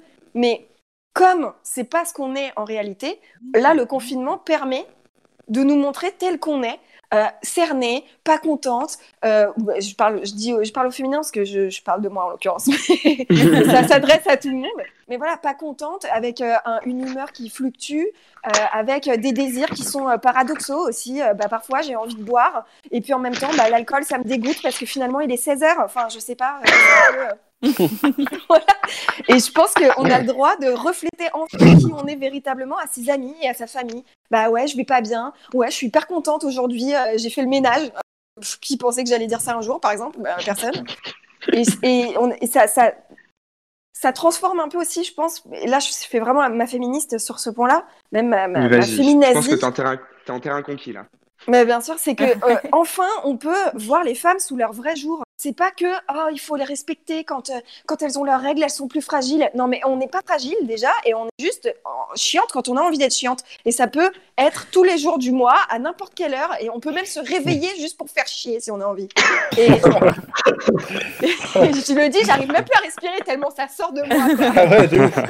Mais- Perso, Mais, euh, moi, c'est c'est- pour ça que je vous aime. Et je pense que voilà, ça c'est important de, de- de- que le confinement puisse servir euh, aux hommes, et je parle vraiment de la société euh, patriarcale et de ceux qui ne sont pas alliés, à voir que on n'a pas à correspondre à quelque schéma que ce soit, et surtout que ce qui pense être un schéma familial, genre de ta femme qui sait, de son mari, hein, qui sait pas, la- mais bon, euh, mari ça paraît plus compliqué en l'occurrence, mais parce qu'il y, y a le patriarcat est quand même un peu moins enclenché dans les relations sexuelles hommes, forcément mais quoique. Mais euh, de voir que on pense que sa femme, bah voilà, c'est pas grave, voilà, elle sait pas laver les cheveux, bon, on s'en fout, c'est sa femme depuis 25 ans. Mais non, mais en fait, c'est tout le monde. C'est tout le monde. Et je Mais pense moi, que ça, c'est important. J'avais vu justement que, enfin, il y a eu pas mal. Je pense, enfin, c'est normal que tout le monde se remette en question à près par rapport à comment on doit être dans le confinement. Est-ce qu'on doit s'habiller ou pas, se coiffer ou pas, en fait. Et il y a eu au début, donc moi aussi, je vais faire ma féministe, mais euh, C'est bien. mais euh, il y a eu, mais euh, il y a eu beaucoup de blagues. Enfin, on a tous vu les Mhm. blagues sexistes qui ont eu. Enfin, euh, les meufs, elles vont sortir avec 15 kilos en trop en plus. Elles vont être dégueulasses. Vous avez vu, elles se lavent plus les cheveux euh, et des trucs comme ça. Mais en fait, enfin, c'est, c'est, c'est, en fait, ça nous rappelle que même en temps de confinement, les femmes, elles sont soumises aux injonctions de la société. Et en fait, c'est pénible, quoi, parce que euh, moi, personnellement, enfin, depuis le confinement, euh, j'ai pas, j'ai pas pris un gramme. Euh, ok. euh, je Bah, t'es chiante, bah, t'es mais- chiante, ouais. Genre, je me lave plus les cheveux et je trouve ça génial. Genre, euh, après, euh, après, je pense qu'il faut vraiment se, se laisser aller dans cette période. On n'aura plus jamais le droit, on n'aura sûrement plus jamais le droit à une période comme ça dans notre vie avec autant de confort, tout ça, libre de faire ce qu'on veut. Moi, je pense qu'il faut en profiter, hein, parce que c'est maintenant ou jamais. hein. Après, Bah c'est sûr les que contenus vont se, vont se multiplier, donc je pense qu'il y aura d'autres moments comme ça. En fait, D'autres- hein. d'autres occasions. Mais après, après c'est sûr qu'effectivement, en tant que femme, ça paraît hyper évident parce qu'il y a la question de l'esthétique. Donc, on sait qu'on est attendu sur beaucoup de sujets et je pense que pas mal d'entre nous sont euh, bah voilà, dans ce, ce truc où peut-être parfois on a des collègues qui nous auraient jamais vus dans des états au 100% naturels. Mais si, si on reprend un peu même ce sujet-là, c'est vrai que vu qu'on est tous dans une situation extraordinaire, c'est la pression sociale en général, quoi. Donc, qu'elle touche euh, homme, femme sur un sujet ou un autre, qu'on parle d'esthétique, euh, comme on disait, voilà, de corps avec le sport, etc. Ou euh, au contraire, je pense pour, ça peut revenir même au sujet aussi simple que quand tu disais, est-ce qu'on prend trois repas par jour ou pas, et quel est le rythme qu'il faut avoir dans la vie de tous les jours? On est tous en train de se défaire de cette pression-là sur bah, le sujet qui est le plus évident pour nous. Oui, bah, mais même sur plein de sujets différents, que ce soit son rapport au corps, son rapport à l'autre. Et c'est vrai, comme tu dis, je pense que la pression, elle est aussi. Enfin, on le sait, hein, là je parlais plus des femmes que des hommes, mais bien sûr que la pression, elle est, elle, est aussi mise sur les, les, hommes, hein, puisque les hommes aussi bah, doivent incarner un peu cette puissance-là. Qu'est-ce qu'ils protègent Ils protègent de quoi? Un homme est- qui est censé soi-disant protéger sa femme. Mais il la protège de quoi en fait? Parce qu'un virus, euh, il la protège pas quoi. Enfin, je veux dire, il n'y a pas de protection. Donc là, l'homme, bah, qu'est-ce qu'il fait? Bah, Imaginons, je, je caricature au max, hein, parce que j'ai entendu ça d'une d'une copine que j'ai eu au téléphone tout à l'heure. Ah ouais, mon mec, euh, il est devant la PlayStation, euh, il est sur les jeux vidéo euh, toute la journée. Non, mais 8 heures, tu te rends compte? Bah ouais, bah oui, mais en même temps, bah, est-ce qu'il a le droit? Bah ouais, il a le droit, quoi. Donc euh, là, on ne peut plus se plaindre que l'autre ne fasse rien, en fait. Et, et quand on peut plus se plaindre que l'autre ne fasse rien, ah, mais tu t'es pas fait joli aujourd'hui. Bah dis donc, t'as peu pris tête vous aujourd'hui. Oh, mais regarde, t'as fait que ça pendant toute la journée. Mais, mais en fait, là, on est dans une zone de, de pas de non-droit, mais de tout droit. Oui, on peut faire à peu près tout ce qu'on veut, il n'y a plus de règles. Et quand il n'y a plus de règles comme ça, bah ça fait, ça déconstruit à plein de niveaux, en fait. Vraiment, de plein de niveaux psychiques. Je veux dire, on n'est pas du tout préparé à ce genre de situation, quoi. Ça remet en cause beaucoup Ouais. de choses. Et Ah, c'est que génial. Paul. Ah, moi, j'ai j'ai une question. pour- Ah, Paul est revenu? Je crois que Paul est revenu, ouais. Paul. Mais vas-y, vas-y, hein, veux. Ah, c'est Ah, il est là. Ah. Mais vas-y, Jesco, hein, si t'avais une question, vas-y. hein. Non, non, non, non, non. On va, bah là, c'est c'est bien que ça a été une question pour le, le sous-chapitre d'après. Donc, tu vois, là, on conclut euh, la première partie, le rapport au corps. Tu nous fais ton quiz. Et après, on- et j'ai un très bon rebond pour la, la suite. C'est parfait. On a travaillé les chroniques ensemble. t'inquiète. Plaît avant. Bon, du coup, tout le monde m'entend bien là, c'est mieux? C'est parfait. Oui. Oui. Oui. Ok, je suis revenu du, du front, là, j'étais en Afghanistan et tout, c'est compliqué. Alors, je vous explique le principe du jeu qu'on a fait donc euh, il y a quelques jours. C'est tout simple. C'est info ou info. Info I-N-F-O ou alors info I-N-F-A-U-X. C'est-à-dire, je vais vous donner trois, trois informations. Et parmi ces trois informations, il y en a une qui est fausse. C'est je l'ai imaginé, le fruit de mon imagination. C'est à vous de trouver, et aussi dans le chat participer évidemment, quelle information est fausse? Ok Yes. Parfait. Le plus simple dans le chat, c'est du coup mettre le numéro de l'information que vous pensez fausse. 1, 2 ou 3. Ce sera plus simple. Donc, on est dans le thème, euh, dans le thème de la soirée. Zabardi, on commence. En Australie, vous savez, il y a des tribus euh, aborigènes. Et donc, il y a la tribu qui s'appelle Walibri, qui se salue non pas en se serrant la main, C'est vrai, le en se pénis. touchant les couilles. C'est vrai. Ah là là, tu casses Ça, c'est une vraie Dis info. pas, Stan. Ok. Nous avons, nous avons en Russie un homme qui a retrouvé de l'or dans son sperme. Wesh. Et genre Enfin. des, des pépites. Toujours en Russie. Non, non, des lingots. Donc, toujours en Russie, au XVIIIe siècle, un Russe qui a eu 87 enfants.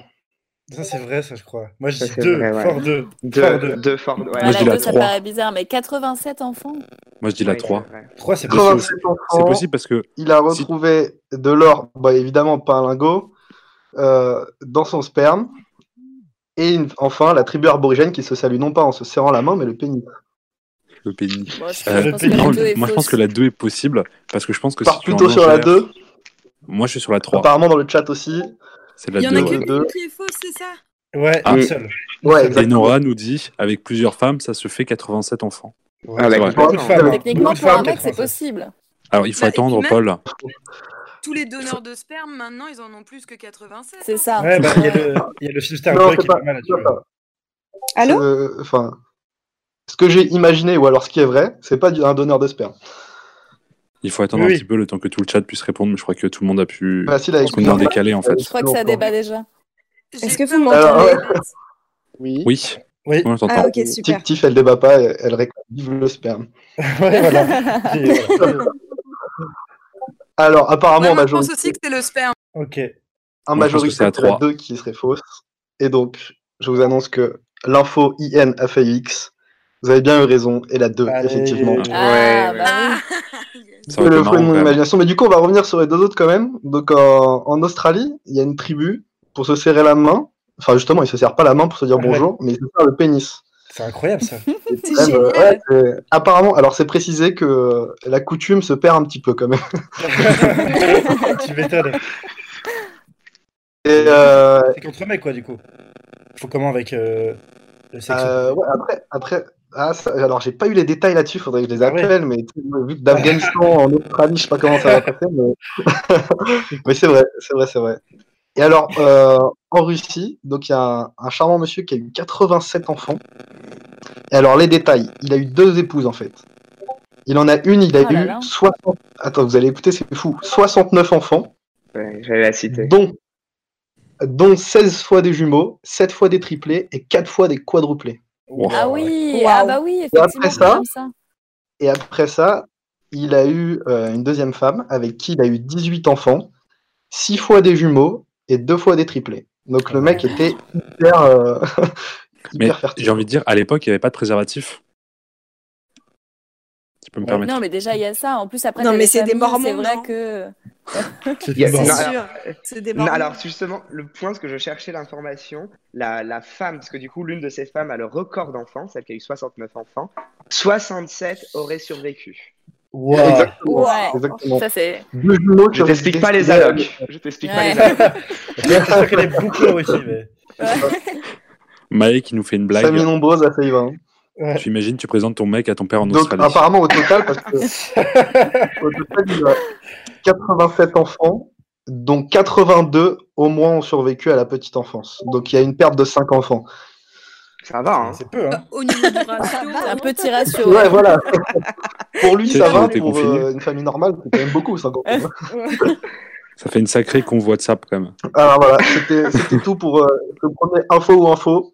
Tu peux faire le deuxième, comme on a perdu le premier. Deux autres euh, séries à vous faire un peu plus tard. F- Fais la deuxième série, Paul, comme Ouais, on a perdu la première. Vous voulez que je les fasse maintenant ou plus tard? Ouais, bah, Fais la deuxième maintenant et on garde la troisième pour euh, vers 23h. Alors, à vous de choisir. Fais la deuxième maintenant. C'est vrai ça, c'est intéressant, euh, Maëb, ce qu'elle dit. La dame, elle a passé sa vie enceinte, carrément. hein. Ah ouais. oui, c'est euh, Mm. compliqué. 69 enfants euh, avec 9 mois. Ça fait Mais quoi, non, tu disais qu'il y avait des triplés, etc.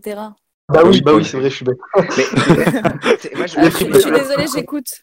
Mais il y en a, Ouais, c'est non, mais dans la- c'est- en- Il y a Non, des dans la femmes qui dans la les tête du type, et tout ça. comment tu. Ah ouais, mais comment tu te dis dans le type, j'ai 50 gamins, tiens, elle vient d'accoucher il y a 3 mois, allez, on va remettre le couvert, allez, c'est parti. C'est- soit un amour. tu ne le fais pas consciemment. Ouais. Enfin, Non, mais vois ce que je veux dire. Je pense que t'as pas le choix, peut-être. aussi. hein. Bah, Il y a il y a 18 quand même- Non, mais c'est. Oui. Je sais pas, là. c'est- Soit, c'est un amour très fort, soit c'est quand même. le- Je trouve que c'est un peu le. le- Enfin, la, la, la femme dans, dans ce qu'elle a de plus, tu vois, objectifié en tant qu'organe reproducteur. Parce que, je sais Ouais. pas, t'es t'es mari, moi tu dis, bon, bah, en plus, à l'époque, parce que c'était en 1700, bon, il y avait soit en les Russie, hein. prostituées, alors, euh, C'est la ouais, révolution, soit, euh, soit, la, ça. soit, la, soit, la, soit la prostitution, soit, euh, soit la masturbation. Merde, il y a d'autres moyens que mettre ta femme enceinte tous les 4 matins, tu vois. Après, pas. ça dépend où t'es. hein. Bah, pour la religion, euh, non. Hein. Pour la Bah religion, oui, c'est vrai. tout, hein. Mais non, mais ils étaient, ils étaient protestants en religion. C'est pas des Ils sont orthodoxes. Ils sont Orthodoxes. orthodoxes. Orthodoxe, pardon. Peu la même chose. Euh, euh, oui, mais dans tous les cas, euh, le, le fait Alors, du de. coup, est-ce que vous voulez que je fasse la suite ou c'est pour Ouais, ouais, ouais. Enchaîne. euh, Oui, oui, vas-y, vas-y. Là, on va, on va plus être sur des célébrités, des déclarations de célébrités. Oh merde. Et en disant ça, d'ailleurs, je me dis que c'est marrant parce que ma première célébrité, c'est Sébastien Coe. Quelle célébrité Alors, Sébastien Coe a déclaré avoir déjà fait l'amour dans un cimetière après un enterrement. Oh. Donc là, on est dans C'est le possible. atroce. Avec C'est quelle personne C'est archi possible, Ah, c'est- atroce. C'est très possible. On a Scarlett, Scarlett Johansson, là on est un peu plus dans le Ouais, célébrité, mieux. ouais. qui a déclaré, donc je cite, Je ne pense pas qu'il soit naturel d'être une personne monogame. Ok. Oh. Ça fait plaisir à beaucoup de mecs. Ensuite, on a, T'es con. on a Après tout le Justin Timberlake. avec cette- Ouais, vraiment. enfin, pour finir, on a Justin Timberlake qui a déclaré Je ne peux pas faire l'amour avec de la musique car je ne peux pas me concentrer. Moi, je dis 3, moi. Je sais pas pourquoi. Moi, je dirais la 2. elle- Parce que je Scarlett. Johansson, je crois qu'elle a eu une vraie relation avec un Français. euh. Oui. Ouais, mais tu peux en Et avoir je crois qu'il était à Ah,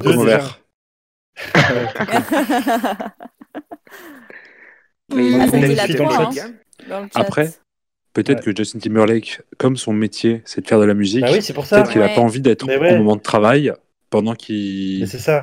le coït. Et Koé, le mec un Ouais. peu chelou, il y a moyen qu'il ait fait Koé. J'avoue que personne ne remet en doute Koé. hein. C'est vrai. Moi, je dirais la une quand même. Ah c'est ouais Koé, c'est la une, c'est Koé. Oui. Ouais. Ah ouais, La la une, une. Koé, La la 2, c'est la déclaration de Scarlett, et la 3, c'est la déclaration de Justin Timberlake.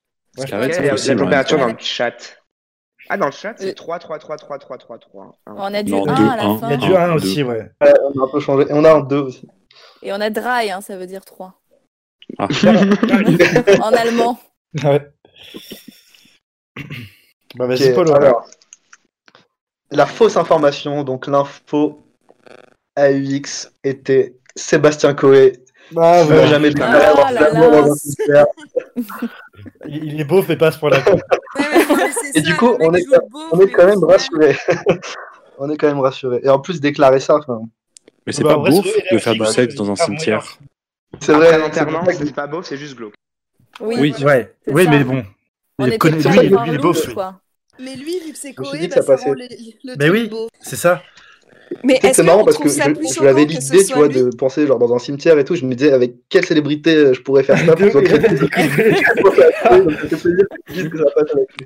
Ça a choqué personne. Hein. Mais est-ce qu'on trouve ça plus choquant que ce soit lui ou que ce soit. Donc euh, sur Scarlett, s'appelle? Scarlett, elle a, elle a confié au magazine Playboy. Ouais, Oui, on t'entend, t'entend, on t'entend la Mais je crois que lui, il t'entend pas. Je crois que lui, il Ah, oui, pas. Est-ce est-ce qu'on trouve ça plus il a parlé choquant Attends, Moi, j'entends pas Stan. Il y, a une question, Paul. Il y a une question, attends. Est-ce qu'on trouve Ah, ça bah, plus ça, veux choquant que Koé dise ça ou que euh, Ouais. euh, merde comment il s'appelle ce DJ euh, C'est la euh, question? Ah euh, ce DJ rappeur là qui fait tous les sons de tout le monde qui est très gros et qui a une beubare et tout là. DJ Khaled. Merci DJ Khaled qui annonce t'entends pas, Ah, annonce ok, que lui attends, ne fait ok. pas de cuni à sa femme parce qu'il Il- trouve il- ça Ah, euh, dégueulasse. Ah oui, c'est Il a vrai. Mais oui, il a, il a complètement dit qu'il- que c'était mort, que lui, il, fais- il faisait jamais de cuni, que c'était dégueulasse, mais que sa femme, elle lui faisait une, une, une pipe, enfin qu'elle faisait des fellations Logique, parce ouais, que ouais. il fallait respecter le king. Ah ouais, d'accord. Oh. Il a- non, Est-ce qu'il a vraiment dit le king en plus Ouais, ouais, bien sûr. Il est maxi beauf. Il est Oh, le narcissisme. Non, mais complètement. Mm. Et il s'est fait, il s'est fait défoncer d'ailleurs euh, par, euh, par tout le monde parce Bah, que c'est complètement euh, absurde. Et lui dit, mais vraiment, il, il- on sent dans la vidéo qu'il est gêné, vraiment. Parce qu'il regarde, il se Ouais, dit, je- non, là, je suis en train de dire la merde, là, je crois, mais Ah, je, c'est non. pas grave, je, je vais quand même rester sur mes positions parce que je sais pas quoi dire d'autre, là. Ouais, mais il a quand même dit quoi. Tu vois, il a quand même osé sortir Ah ça. ouais, ouais, ouais, ouais, mais en toute détente, hein. Ouais, Et il y a, en même temps, il y a plein de mecs qui trouvent ça. euh, Normal. Ouais, encore encore aujourd'hui Moi, j'ai- je trouve de moins en moins quand même. je- Ah si, si. De moins en moins, oh, mais si, sur si. internet, t'as quand même pas. Si, si. Si, si. Ouais. Ouais, ça m'étonnerait pas. Ça existe encore. hein. Oui, oui, ça existe encore. Ouais, Ouais. c'est- ils, sont, ils sont toujours là. Dans nos campagnes. euh, Il nous guette. Ils, ils me regardent beaucoup aux encore. Beaucoup aux États-Unis. Ah bah oui, Ah bah Aux. États-Unis, c'est vraiment, ils sont vraiment, euh, pour eux, c'est anormal. Et quand j'y étais avec une amie, on était les deux Français de la fac, et les gens nous demandent, l'une des premières questions, c'est est-ce que vous pratiquez le sexe oral, vous les hommes, avec les femmes? Et, et on Mhm. a regardé. euh. Alors moi, à l'époque, j'avais pas encore complètement viré Couty, tu vois, donc je peux encore répondre un peu à la question, tu vois. Et, et- et on était là, euh, et ma pote, qui a eu des rapports sexuels, euh, hein, disait, mais c'est parce que j'étais française et que du coup, vous avez bien compris. Ben, c'était un peu plus égaux, en c'est un peu plus d'égalité là-dessus France qu'aux États-Unis, que les mecs acceptaient. Mais sinon, euh, pour eux, c'était incongru, tu vois. Ah, tu grave. vois déjà leur visage contraint comme Mm. ça, là, genre. Ouais. Alors que la fellation, la fellation, c'est normal pour eux, ouais, du coup. Bah, c'est Ah, ultra normal. Ça, C'est- un truc de ouf. Ouais. Horrible. Voilà. Du coup, on peut rebondir peut-être sur l'érotisation Sur l'érotisation de quoi? Du entendu corps. Du corps, ok. Ah pardon, ça a coupé Ah sur oui. l'érotisation du corps. Pour, euh, ok. te poser- pour vous et te poser euh, mon autre question, qui était que tu as abordé du coup ce- donc ce corps qui, euh, qui aujourd'hui peut-être va se réinventer, va pouvoir se libérer. Et donc là, ça, ça m'a- ça m'amenait à une question parce que je- j'espérais que vous répondiez ça. Euh, le- on sait que le désir et l'érotisme c'est quelque chose qui est très construit socialement. On, on est initié, alors personnel, mais il y a toutes ces choses autour de nous, le cinéma, l'art, la représentation de la société. Et donc ma question, c'est quelle érotisation du corps peut-être après cette libération euh, du corps, justement? Comment, comment on va- on va ré- réérotiser ce corps en post-confinement? Comment vous imaginez ça? Comment vous projetez euh, l'érotisation du corps? Alors, hein. C'est- Je pense que c'est. euh, on- Alors, je pense qu'on idéalise le post-confinement parce que le post-confinement, c'est comme quand on fait le dry January, quoi. Genre, on se dit, ah ouais, c'est bon, j'arrête l'alcool. Et en fait, euh, au moment même où il y a une terrasse ouverte, on y retourne et on prend une bière. Donc, euh, je veux dire, en soi, c'est. On oublie très vite ses bonnes résolutions. hein. Mais euh, je. Là où faudrait, il faudrait que ça change, c'est c'est pas tellement que ce soit radical, mais c'est que on commence à mettre en place beaucoup plus vite ce qu'on essaye déjà d'inculquer depuis longtemps. Mais bon, comme on sait, tout changement prend énormément de temps et même si toute révolution se passe dans la douleur, euh, il y a un moment, c'est vrai que nous, les femmes, en tout cas, on aimerait bien que ça, ça change, quoi. C'est, ça devient fatigant là. C'est-à-dire que vous tirez un peu sur la corde, quoi. Mais euh, donc je sais pas, je sais pas qu'est-ce qui serait idéal. Je, voilà, j'a- j'arrive pas à imaginer ce qui serait vraiment idéal. Mais ce qui serait bien en tout cas, c'est que ça ait fait réfléchir beaucoup de personnes et que cette période de confinement ait probablement aidé à délier les langues, par exemple, dans un couple qui est enfermé. Euh, plutôt que de passer du temps à s'engueuler, peut-être bah, aussi concevoir passer du temps à discuter de choses plus profondes et de, se remettre en question en fait. Et pour ceux qui sont seuls, bah, de justement de- de- d'en profiter en étant seuls pour se documenter, pour se renseigner, pour se déconstruire en fait d'une autre façon. Bah voilà, euh, décider bah voilà, là je suis toute seule et je sais que personne va me faire chier euh, ou tout seul et je vais vais m'intéresser à regarder du porno féministe finalement.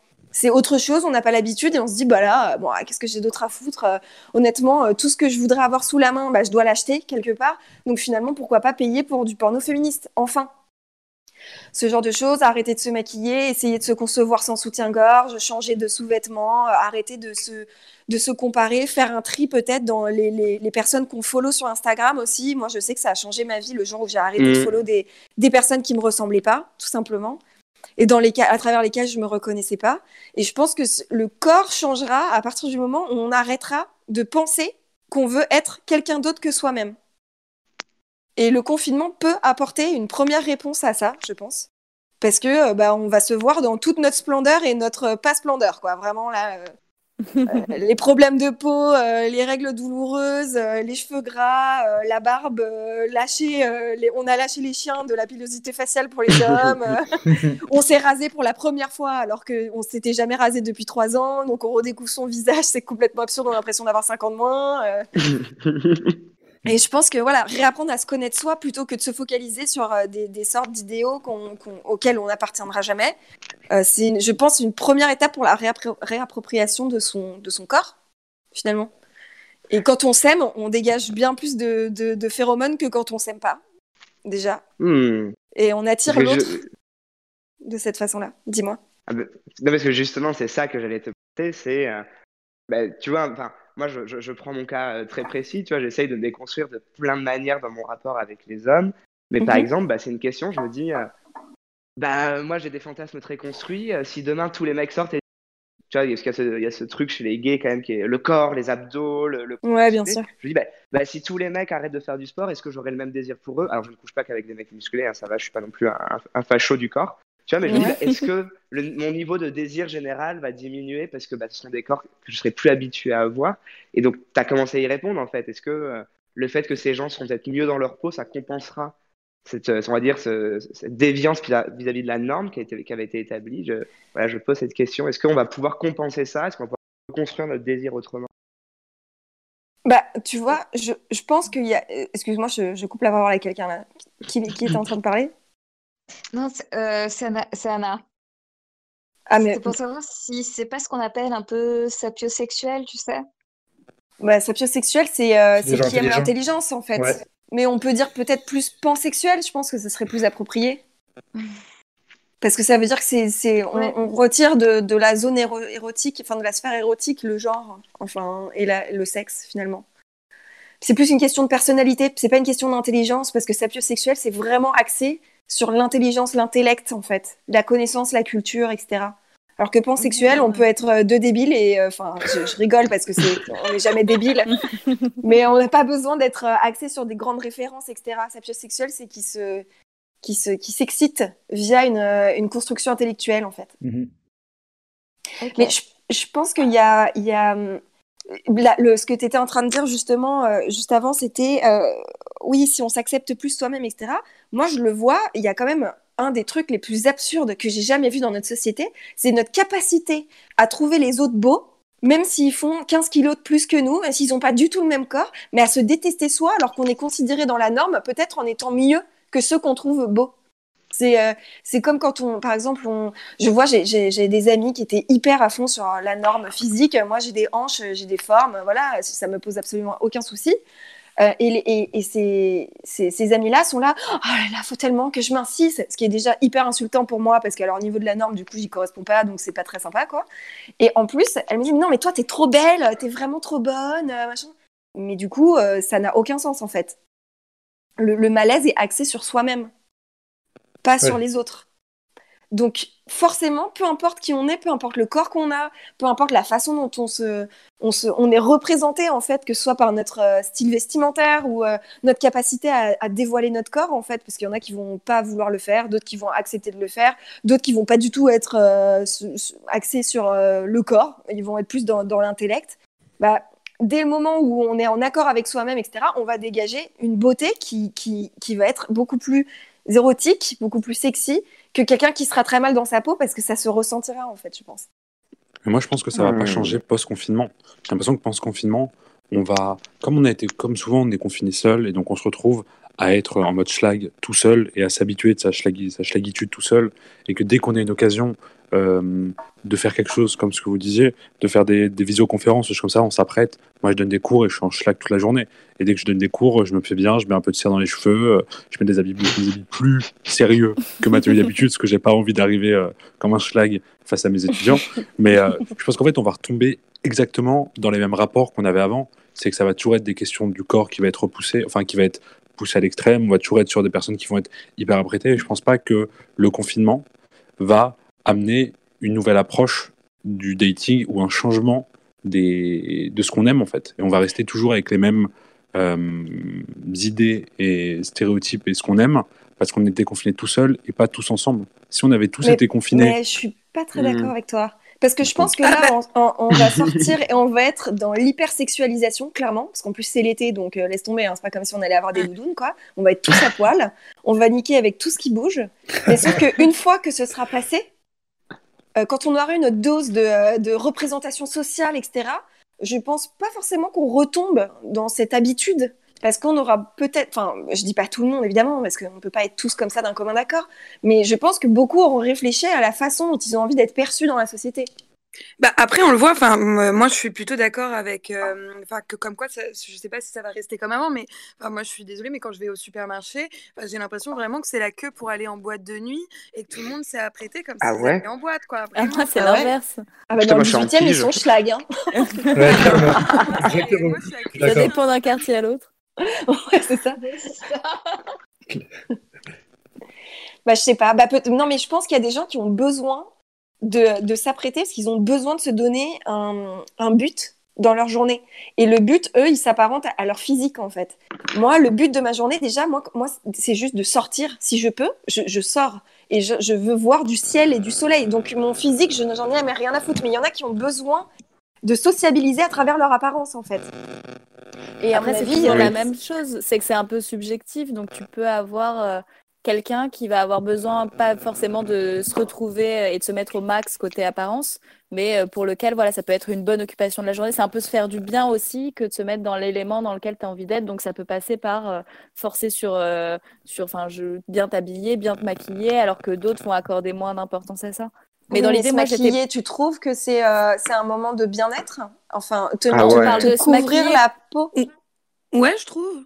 Tu trouves Ça que c'est un ça- moment de bien-être? Moi, je pense que si- tu trouves, que tu m'arrêtes si je me trompe, hein, peut-être que je me trompe totalement, mais pour moi, ce- même si j'adore le faire aussi, hein, honnêtement, euh, je pense que c'est une construction patriarcale et qu'on a trouvé du bien-être dans le fait de se, de se maquiller parce qu'on se, on se rend belle, alors qu'en fait, on devrait pas avoir l'impression de se rendre belle, tu vois? Ben, moi, je suis pas d'accord parce que je suis d'accord dans le sens où peut-être que se rendre belle, c'est euh, un côté patriarcal, mais par exemple, le maquillage, il a été utilisé beaucoup pour euh, des, hum, des mouvements féministes, par exemple, euh, pour les suffragettes euh, début, en 1915 ou un truc comme ça, et ben elles portaient tous du rouge à lèvres rouge en signe de contestation.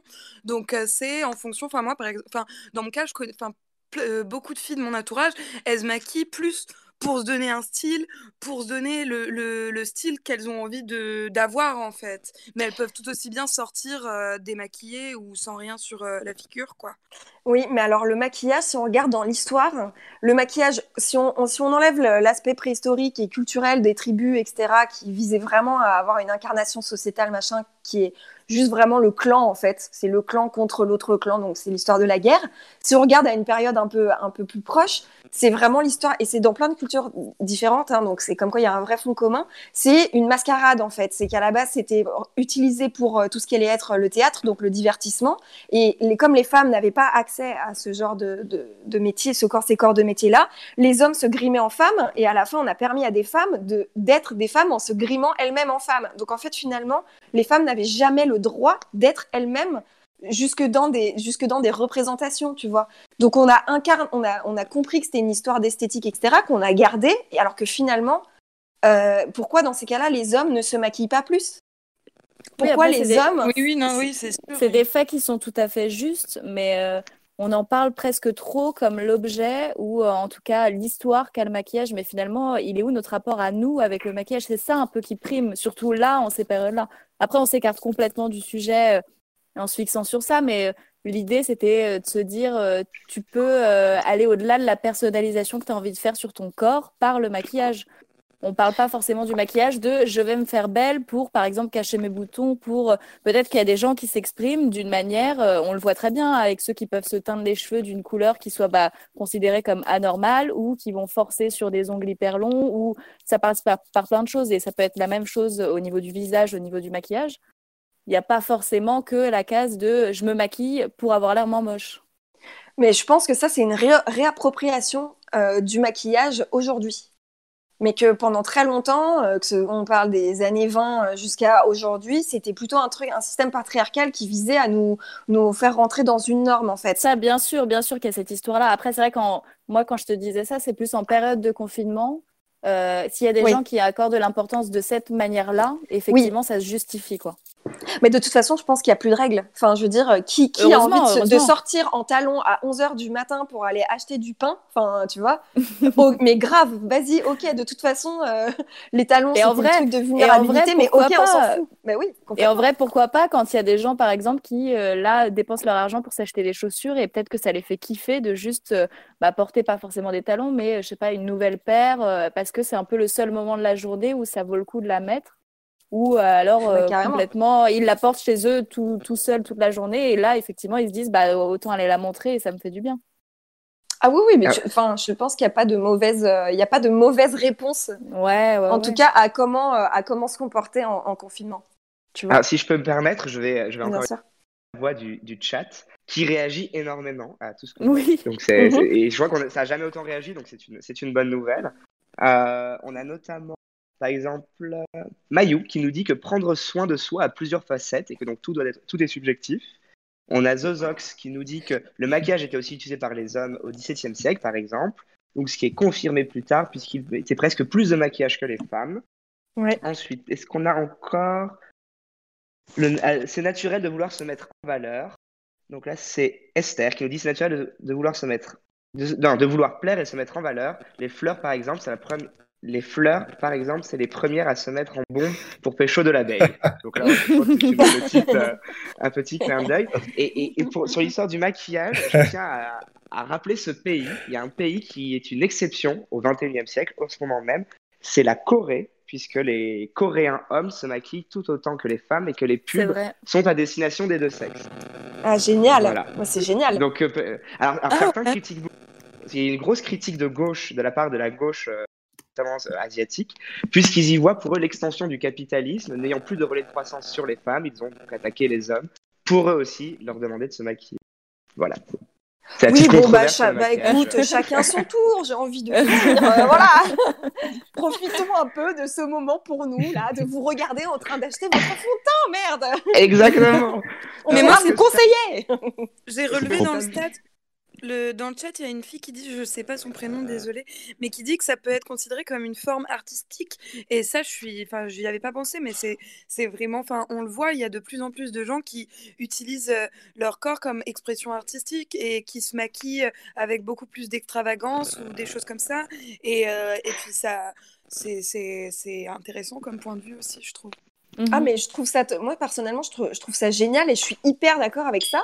Mais je trouve qu'on voit vraiment la, la, la différence entre les personnes qui utilisent le maquillage à des fins euh, artistiques, enfin où tu vois qu'ils sont vraiment, c'est une forme d'expression, c'est une, une projection de soi sur sur son sur sa peau, et ceux qui sont, enfin et le maquillage qui qui peut avoir sous plein d'aspects. Par exemple, je, je citerai des marques. euh, je cite une marque pour laquelle j'ai travaillé, donc en plus j'ai vraiment aucun mérite. Je suis partie parce que je trouvais ça vraiment infâme, mais par exemple L'Oréal, ça, ça dévalorise, c'est du maquillage fait pour ne pas mettre en valeur la femme en fait finalement.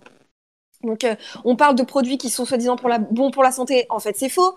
Euh, on montre des pubs où les femmes sont pas du tout représentées, c'est que des choses couvrantes en fait. C'est euh, du, truc super couvrant. Surtout faut pas qu'on voit un seul, port de ta peau. Enfin là on sent que c'est pas du tout une façon artistique de prendre soin de soi, tu vois. Alors que les, personnes qui sont totalement excentriques, qui mettent du maquillage de façon assez bah, originale, etc. bah, c'est mortel, c'est- génial. Alors, je, je- me permets de faire dictateur gesto puisque nous euh, un petit programme à tenir. Le débat est passionnant et euh, j'ai fait la réflexion juste avant avec Stan. C'est très important, c'est très cool qu'on ait des concernés qui discutent, qui donnent une voix euh, autre, puisqu'on a toujours un billet en tant qu'homme souvent à aborder ces sujets. Donc, euh, je, je vous remercie et vous prenez la parole juste après une petite coupure musicale. Stan, est-ce que tu as un son ou est-ce que Exactement. Moi, j'écoute avec passion ce- cette discussion. Moi aussi. Euh, ouais, je vous proposais, on parlait de soleil, on parlait de, de fête et tout. Je vous proposais, en plus, avec ce, beau soleil qu'on a eu, cette belle journée, de s'écouter Sunny de Bonnie M. On revient juste après. Il est 22h53. C'est Sunny de Bonnie M et vous êtes sur la web à d'autres commentaires.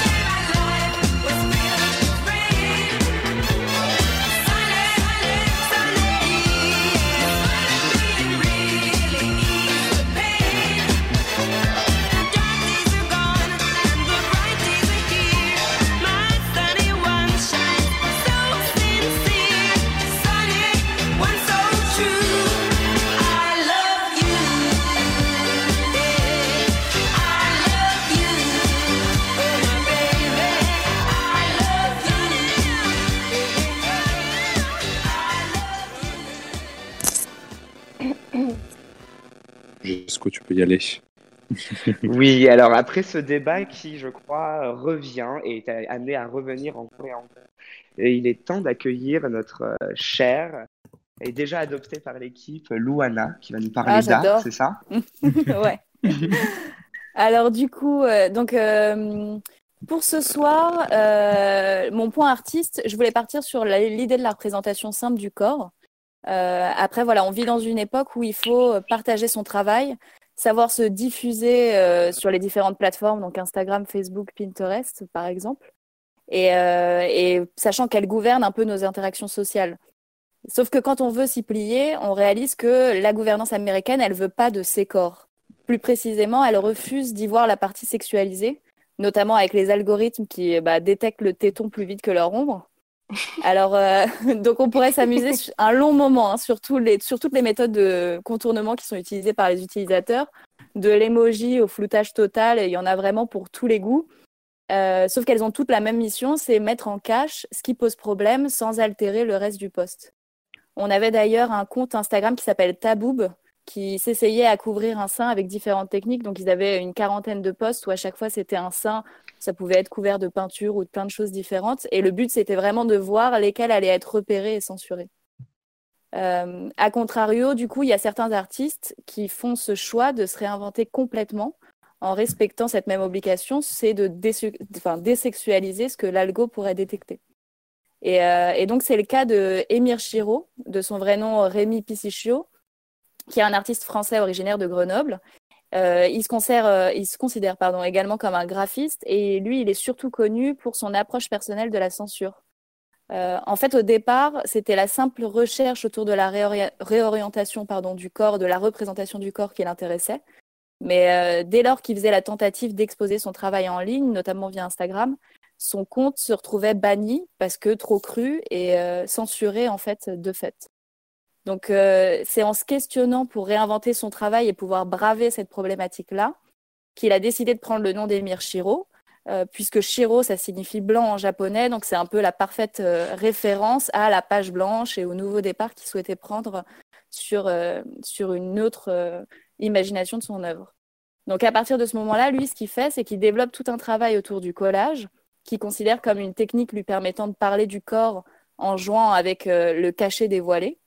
Euh, en gros, c'est clairement de la suggestion et euh, toujours avec une petite ou en tout cas une grande tendance évocatrice. Euh, du coup, sur son travail, c'est voilà, exit les tabous, les tétons, les autres tares des chartes et règlements des GAFA. Émir, lui, reprend pied sur cette nudité perdue qui normalement est assez banalisée dans le monde de l'art français. Il définit son style comme minimaliste, souvent de mauvais goût, mais avec une forte influence pop culture. Euh, les collages qu'il réalise, ils peuvent être faits euh, sous forme de papier ou numérique. Il n'a pas de préférence particulière pour l'une des deux techniques. Et, euh, du coup, Émir Giraud, il associe deux images et il nous plonge dans une nouvelle interprétation de ce qu'on voit. Il a un peu une tendance surréaliste. Il, dit qu'il conçoit ses visuels comme des poésies et qu'il renforce le tout par leur titre pour orienter la lecture, mais il laisse à chacun le désir de voir ce qu'il veut. C'est du coup toutes ces combinaisons-là qui font son œuvre. Pour n'en citer du coup que quelques-unes, Émir Chiro, il peut suggérer le téton par le détail d'une planche de découpe. Il peut associer l'image d'un buste dominant à celle de hanches soumises. Il peut explorer la thérianthropie en partitionnant en fait un corps animal avec celui d'un corps humain. Il peut transformer des courbes anatomiques en décors ou il peut les relier à celles d'un objet, par exemple quand il associe des seins aux courbes de deux ballons. Donc il essaye aussi d'ouvrir les mentalités sur la nudité et de mettre un pied d'égalité un peu euh, entre le corps de la femme et de l'homme, euh, quand Instagram censure encore que les poitrines féminines. Et en provoquant du coup par ces représentations qui sont un peu subjectives, euh, il nous dit que voilà, la censure, elle est vraiment devenue son terrain de jeu. Et il va presque jusqu'à monter en dérision notre rapport à la consommation, mais avant toute chose, notre rapport à l'image. Et donc il aime, lui, cette symbiose un peu entre passé et présent. Il n'hésite pas à reprendre, ça peut être des vieilles publications visuelles quand il utilise du papier, euh, jusqu'à numériser après le tout derrière, et de faire peut-être un bon mariage euh, entre deux images qui, n'auraient pas eu lieu d'être euh, côte à côte euh, de base. Donc depuis, ce qu'on peut suivre un peu, c'est que la censure d'Instagram, elle continue d'agir. Euh, lui, on, il nous le dit, hein, que parfois sur certaines œuvres, bien qu'elles soient suggérées et toujours un peu en trompe-l'œil, ça peut suffire à ce que le modérateur ou l'algorithme, en tout cas, décide la suppression du post, alors qu'en surface, il fait aucune transgression des règles.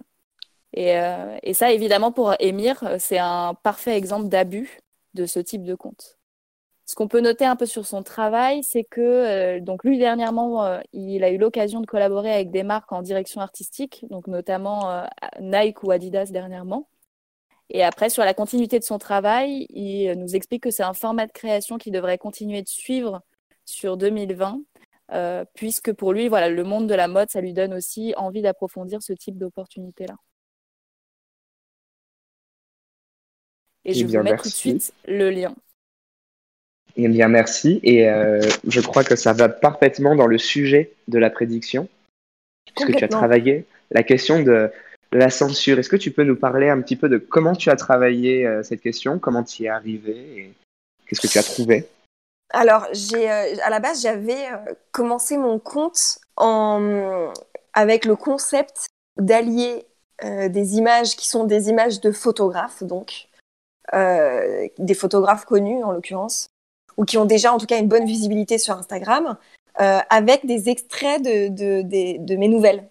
Et le but était que les images euh, correspondent totalement avec l'extrait, histoire de l'illustrer en fait, et sans que j'ai à faire la photo moi-même finalement. C'était la flemme amène, amène beaucoup de travail à faire en fait, mais et, euh, et donc en faisant ça, j'appuyais mon texte avec de l'image, sans avoir à traiter moi-même l'image.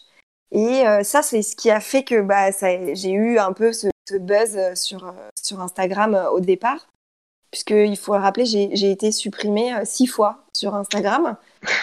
Donc c'est un travail de longue haleine de résister à l'envie de mettre sa tête dans un mur, clairement, je, je le dis. Et, euh, et là où je trouve que, enfin là où je trouve que la censure est folle, c'est qu'en fait, euh, on pense que c'est axé que sur euh, l'image, mais c'est même axé sur les mots.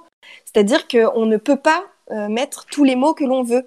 Et, euh, et moi, je m'en suis rendu compte au départ, donc j'ai été supprimée une première fois, ça a été très douloureux parce que j'avais quand même atteint 50 000 followers et que c'était un travail euh, d'acharnement. hein. j'avais vraiment mis mon. Et en refaisant ça, en fait, euh, on, on se rend compte qu'il y a différentes punitions qui sont attribuées à celui qui, qui pêche un peu trop, quoi. Donc, euh, on se fait censurer, on se fait supprimer euh, des publications qui sont anciennes de, de deux ans, quoi. Euh, le, le- un lendemain, comme ça, on se voit, il y a quatre publications qu'on n'a pas vues depuis 107 ans qui sont, euh, qui sont supprimées. Euh, on se fait shadowban, euh, on, a, on se fait bloquer, on peut plus poster de story, on peut plus poster de posts tout court. Enfin, y a, on, on- c'est très frustrant en fait cette censure parce qu'on se rend compte que c'est une censure qui est vraiment adressée au corps féminin. Il n'y a pas, euh, évidemment, si on met euh, un pénis, évidemment que ce sera enlevé. le- le- L'algorithme fait en sorte qu'il n'y ait pas de nudité, mais on, on- les fesses d'hommes euh, avec de, soit nus euh, soit avec, comment ça s'appelle, les, les- les- c'est trop sexy, là, les, les, les boxeurs dont, les, dont les gays sont friands. On voit les fesses. et- Jockstrap. Ah putain, yes, j'adore. Je trouve ça hyper sexy, ça m'excite grave. Euh, et ben, les hommes peuvent avoir euh, ça, mais par contre, les femmes, non. On ne peut pas voir des C'est vrai? C'est oui. vrai? Mais oui. On peut, nous, si- le- donc dans les, les CGU, les conditions d'utilisation, euh, il est stipulé qu'on ne peut pas avoir un, un- voir des, des, des fesses nues. Mais du coup, euh, pour vous, ça marche, mais pas pour nous. Ah oui, parce que ça marche même très bien, ça marche même très très bien, faut le dire. hein. Sans les nombreux comptes que tu suis, Jesco. Non, mais, ça- mais moi, j'a- j'adore les, les bah, d'ailleurs, la, la plupart des comptes où on voit euh, des hommes exhibés de façon érotique et sexuelle, c'est les comptes gays. Euh, moi, j'adore. Il y a, il y a très peu de comptes hétéros euh, qui, de- qui mettent en valeur le corps des hommes dans, dans l'érotisme. Et, et du coup, on le voit, les hommes peuvent euh, exhiber euh, leur, leur, pénis et leurs testicules dans un tout petit boxeur ou même un slip, euh, les jambes écartées face caméra, et ça passe. Mais nous, des fesses euh, avec une robe un peu, un peu relevée sur un fessier, c'est mort, on, va on peut se faire censurer. Ce qui est quand même aberrant. Enfin, il y a un moment, il faut, faut, faut s'aligner, quoi. C'est-à-dire que euh, les gens qui ont dit Ah ouais, ouais, grave, non, les fesses, on peut pas les voir. Mais il y a quelqu'un qui aurait dû dire Oui, mais du coup, les fesses des hommes, et aurait dû dire Ah bah oui, non, les fesses des hommes aussi. Mais non, pas du tout. Alors, Donc, je- euh, je- juste un petit aparté pour préciser euh, qu'au moment où j'allais uploader, euh, enfin vous mettre en tout cas le lien de redirection vers son compte Instagram, son compte Instagram qui était plein toute la journée pendant que j'étais en train de préparer ma chronique, tous ces posts viennent d'être supprimés. Non.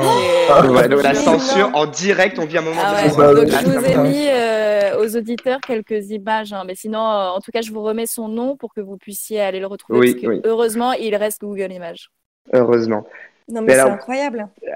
Alors là, là, là où tu pointes quelque chose, et je crois qu'il faut le dire encore plus sur Instagram, parce que même moi, je, je trouve ça choquant, c'est qu'il y a donc les, les, les gays, il y a dans le réseau gay euh, Instagram beaucoup de mannequins Instagram qui euh, jouent complètement de leur corps pour gagner de l'argent, et, et je ne le juge pas. Et il y a un phénomène qui est apparu il y a à peu près un an, c'est que maintenant, ils ont découvert que l'algorithme ne punissait pas les photos d'érection à travers un linge. Oui. Donc tu as maintenant, donc ça c'est le comble que j'ai vu, c'est le slip blanc transparent à cause de l'eau, avec Ah un ouais. sexe en érection, et, et- et- et forcément on est sur Instagram, donc le sexe euh, c'est pas un sexe de taille normale, en érection, et il n'y a pas de ban de l'utilisateur. Oui, donc à oui. quel point il y a une différenciation, je, je souligne cette différenciation euh, encore Et plus puis même le, le, le simple fait que euh, qu'on puisse voir un, un sein euh, qui a subi une, une mammectomie, enfin une paire de seins dont l'un a subi une mammectomie, ou, euh, ou même que les femmes qui allaitent n'aient pas le droit d'être euh, d'être euh, d'être visibles. Enfin, je, je- c'est-à-dire qu'on va jusqu'à érotiser une mère en train d'allaiter. C'est c'est fou. Alors maintenant, je crois qu'on Mhm. peut maintenant euh, l'allaitement, c'est c'est autorisé. Et, euh, et, les, et les mammectomies aussi. Mais avant, c'était c'était catégoriquement non.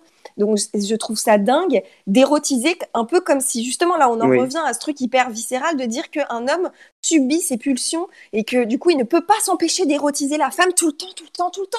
Euh, non, mais je pense que de temps en temps, les hommes sont fatigués aussi. Hein, donc, euh, ils n'ont pas envie de- d'érotiser tout, tout le temps. Ça doit être éreintant d'érotiser tout, tout le temps. Oh, une poignée de porte, ah oui, je bande. Non, mais bon, stop. Alors que, alors que c'est clairement, c'est clairement très culturel, quoi. Moi, je vois, euh, je suis allée en Suède euh, cet hiver et dans les saunas, c'est toutes les femmes, les bon, c'est euh, réparti entre femmes et hommes, c'est obligatoire, on est nus en fait.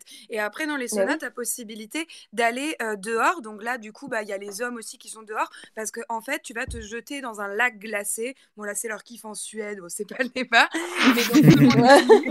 Et et il y a vraiment, c'est vraiment pas choquant quoi. J'ai discuté de ça avec une fille euh, dans le sauna et elle me disait, euh, en fait, c'est culturel. euh, vous avez pas Exactement, du tout en France. Elle, elle était mi moitié française, moitié suédoise et elle avait vécu beaucoup en France. Et de ce qu'elle disait, c'était que ben les Suédois n'avaient pas du tout. C'est pour ça que moi je les considère comme beaucoup plus civilisés que nous en fait. C'est parce que eux, enfin, ils en avaient rien à faire. Donc ils- je voyais pas, enfin, j'avais pas l'impression d'être comme un bout de viande, comme des fois j'ai l'impression de l'être en France avec juste un short quoi. Alors Ouais, que là mm, j'étais mm, toute nue. C'est ça dans l'ensemble de la société en Suède, ça qui est ouf. quoi. Oui, oui. avec Et dans les pays nordiques, les- tous les Oui, pays oui, nordiques, les en nordiques, fait. ouais. Et au. Japon aussi, mais alors du coup, moi, je- euh, me soulève la question qui est est-ce que c'est pas aussi un rapport avec le fait que la taille des pays soit beaucoup moins imposante que celle des, bah, par exemple, des États-Unis? Mais c'est vrai. Alors là, ça pourrait être un peu sexuel la façon dont je l'ai dit. Est-ce que c'est important? Est-ce que ça compte la taille? Oui, mais est-ce que ça compte, Est-ce que ça compte la taille? C'est la Alors, il y a manière un dont tu t'en point- sers en fait. Tu, soulèves un point. l'Islande aussi. L'Islande, c'est quand même un, grand, un gros pays, quoi. Enfin, plus gros que euh, euh, la, fin, la France en superficie, je crois. Je sais pas. J'ai peur de dire une Je bêtise. crois pas, non, je crois pas Je crois pas. Je crois pas. Euh, non. Je mais crois tu soulèves un point. Il y a un gros point culturel et il faut le dire parce que, euh, par exemple, la France n'a pas été tout, enfin, la France justement n'est pas touchée, enfin, l'Europe de la même manière par la question de la censure.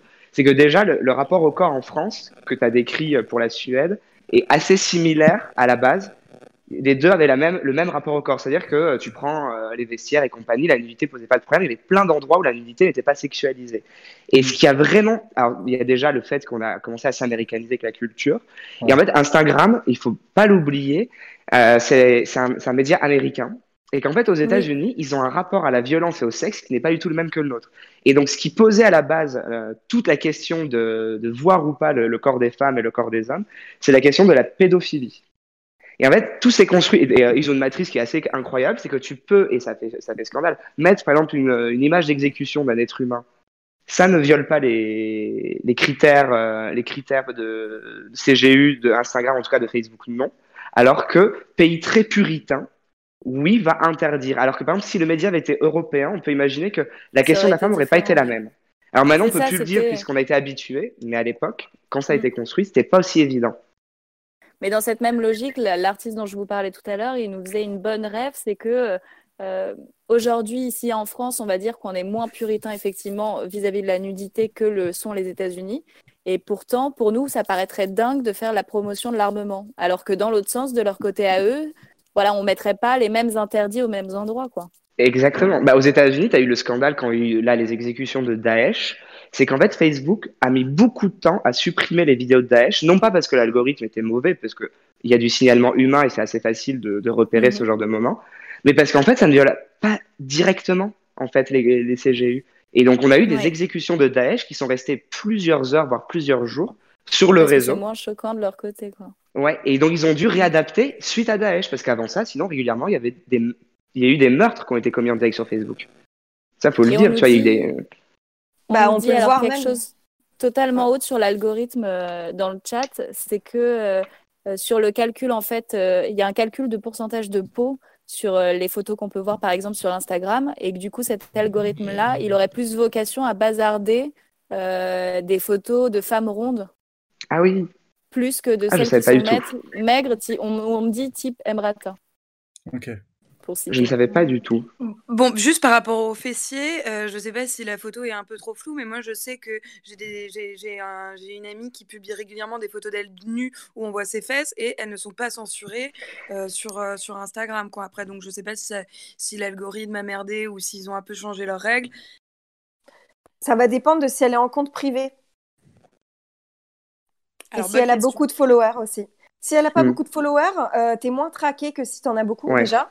Euh. Après, il y a aussi le nombre de signalements. Après, il y a aussi Oui, si c'est tu un ça. compte public. Est-ce que tu un compte, un compte privé? Il y a énormément de critères, mais en l'occurrence, si tu es une personne qui a beaucoup de followers et qui adore montrer ses fesses, il y a beaucoup de chances que ton compte soit fermé.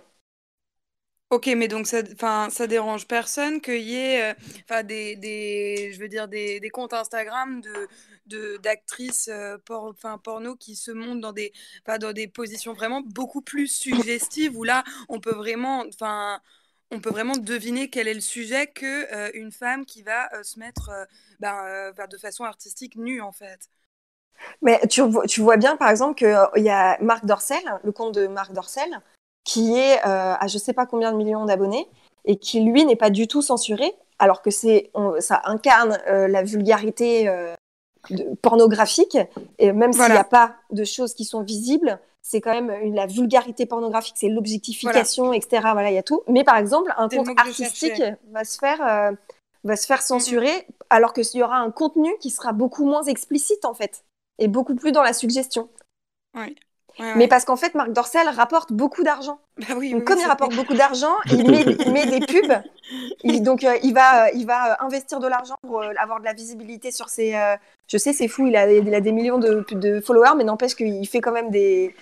Comment ça s'appelle Quand on, on, fait, on, met en, on paye pour, pour que nos publications soient plus visibles. Ah oui, oui. Il est Le oui. boost, Oui, Ouais. voilà, il booste, ouais, voilà, c'est Ouais. ça.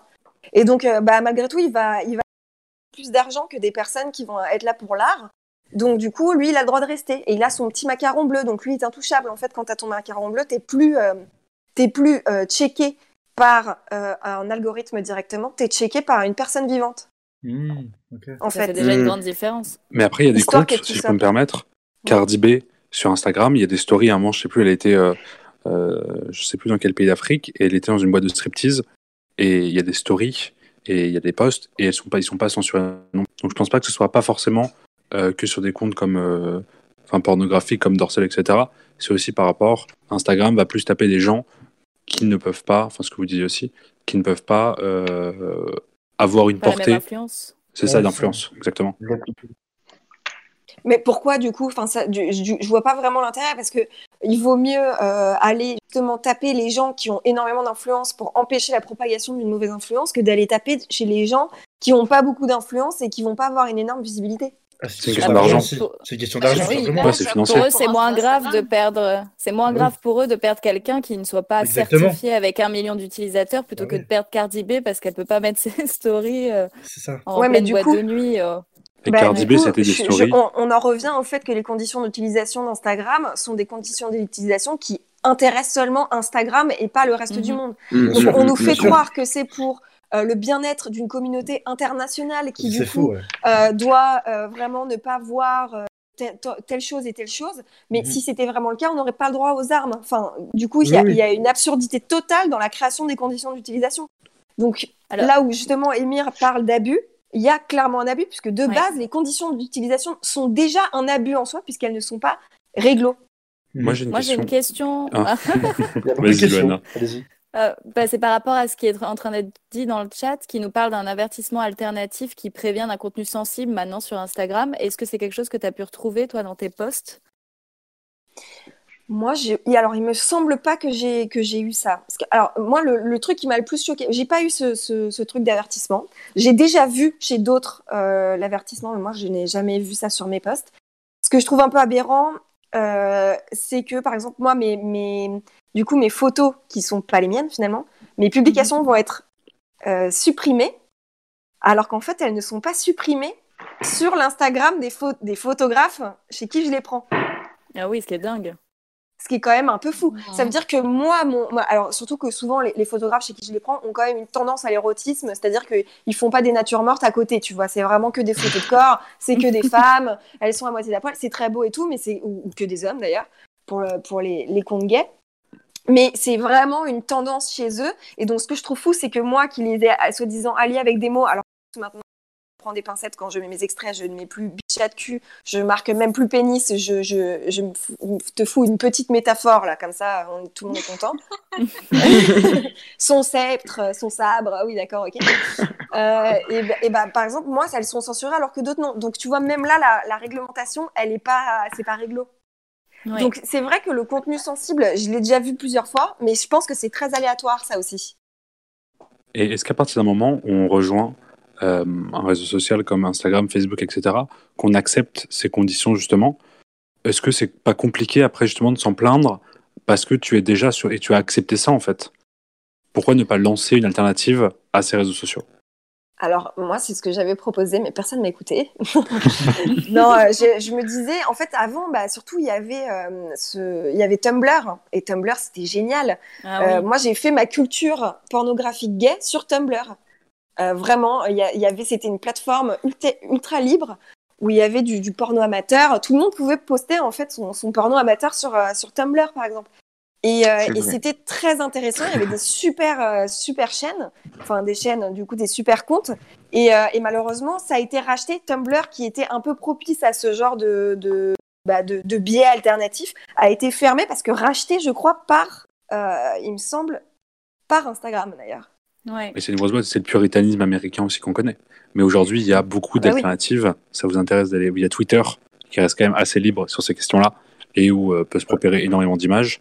Et après, il y a les OnlyFans qui sont à ce moment-là un Ouais, autre mais- euh, rapport, mais qui permet de soutenir les personnes qu'on aime bien et avoir accès à des photos euh, ou des vidéos, etc. à Comment ça euh, s'appelle, tu as dit, excuse-moi? OnlyFans. Ah oui. O-N- c'est ça. Et tu peux, n'importe qui peut se créer un OnlyFans. Et puis après, tu peux, euh, pour un abonnement, ça, ça tourne entre euh, 7 et 20 dollars par mois. Du coup, tous les mois, tu t'abonnes et tu as accès à des photos, à des vidéos. Nikita Bellucci l'utilise beaucoup.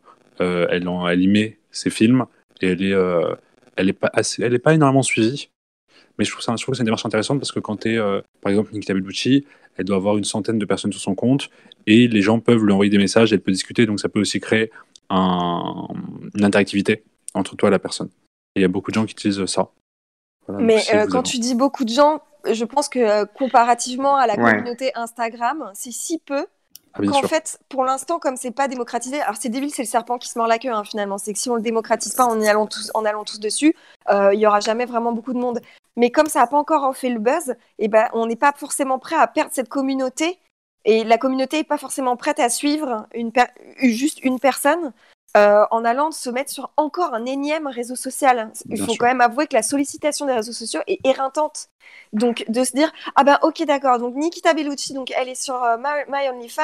Euh, la prédiction c'est sur Instagram. Attends parce qu'il y a aussi ce truc un peu philo que j'aime bien qui est sur Facebook. Oh là là. Et donc là après en fait on sait plus enfin on sait plus où donner de la tête je pense. Donc c'est vrai qu'on se on se cantonne à, à subir et à, protester parce que je pense que subir c'est une chose mais ça veut pas dire qu'on doit accepter ça veut dire qu'aussi on peut se rebeller, enfin rebeller c'est compliqué parce que sinon on se fait juste jeter quoi, mais on peut aussi dire qu'on n'est pas d'accord. Moi par exemple quand j'ai été supprimée plein de fois, je sais que la directrice euh, Instagram Europe a fait en sorte que mon compte ne puisse pas être signalé massivement parce que sinon moi je me faisais désinguer de tous les côtés. Et clairement ça faisait pas du bien quoi. Donc euh, il y a aussi euh, un moment de se dire que s'étaler trop, euh, bah, c'est difficile et rester confiné dans un endroit où c'est pas très confortable, bah parfois c'est un peu la meilleure alternative qu'on ait. C'est vrai. Je trouve que c'est une belle conclusion pour notre. euh, On peut s'écouter un petit peu de son. Pour ça, on peut découvrir un truc qu'on a écouté hier pendant le blind test que je trouvais sympa et je me suis dit que c'est pour essayer de remettre un peu au goût du jour. Une musique qui date de. Je ne l'ai pas sous les yeux, j'arrive même pas à savoir de quand elle date cette musique, mais elle est très belle. On va s'écouter Happy de C2C. Vraiment, c'est vraiment un retour. Le plaisir de Pharrell Williams, tu sais. grosse, grosse découverte, je vous fais partager. Non, pas de Pharrell Williams. Ça date de. avec 2012 quand même. C'est un retour Ouais, à c'est un passer peu 8 vieux, ans. ouais. C'est ça, on va s'écouter Happy de C2C. On revient juste après. Qu'est-ce qu'il y a, Jesco? Pardon, Moi, je c'est bon. étiez au collège à ce moment-là. Ça dépend pour qui, quoi. On s'écoute Happy de C2C, il est 23h22 et vous êtes sur la web radio de Comme un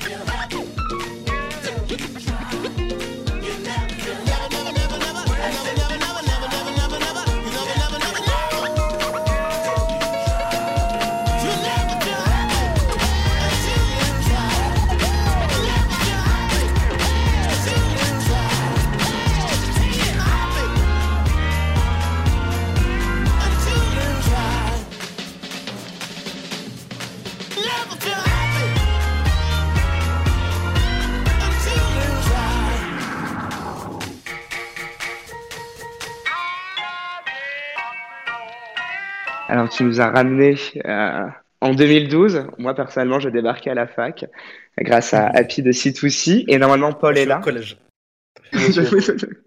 Paul, tu es là et tu vas nous faire ton troisième quiz. Quel est le thème de ton troisième quiz?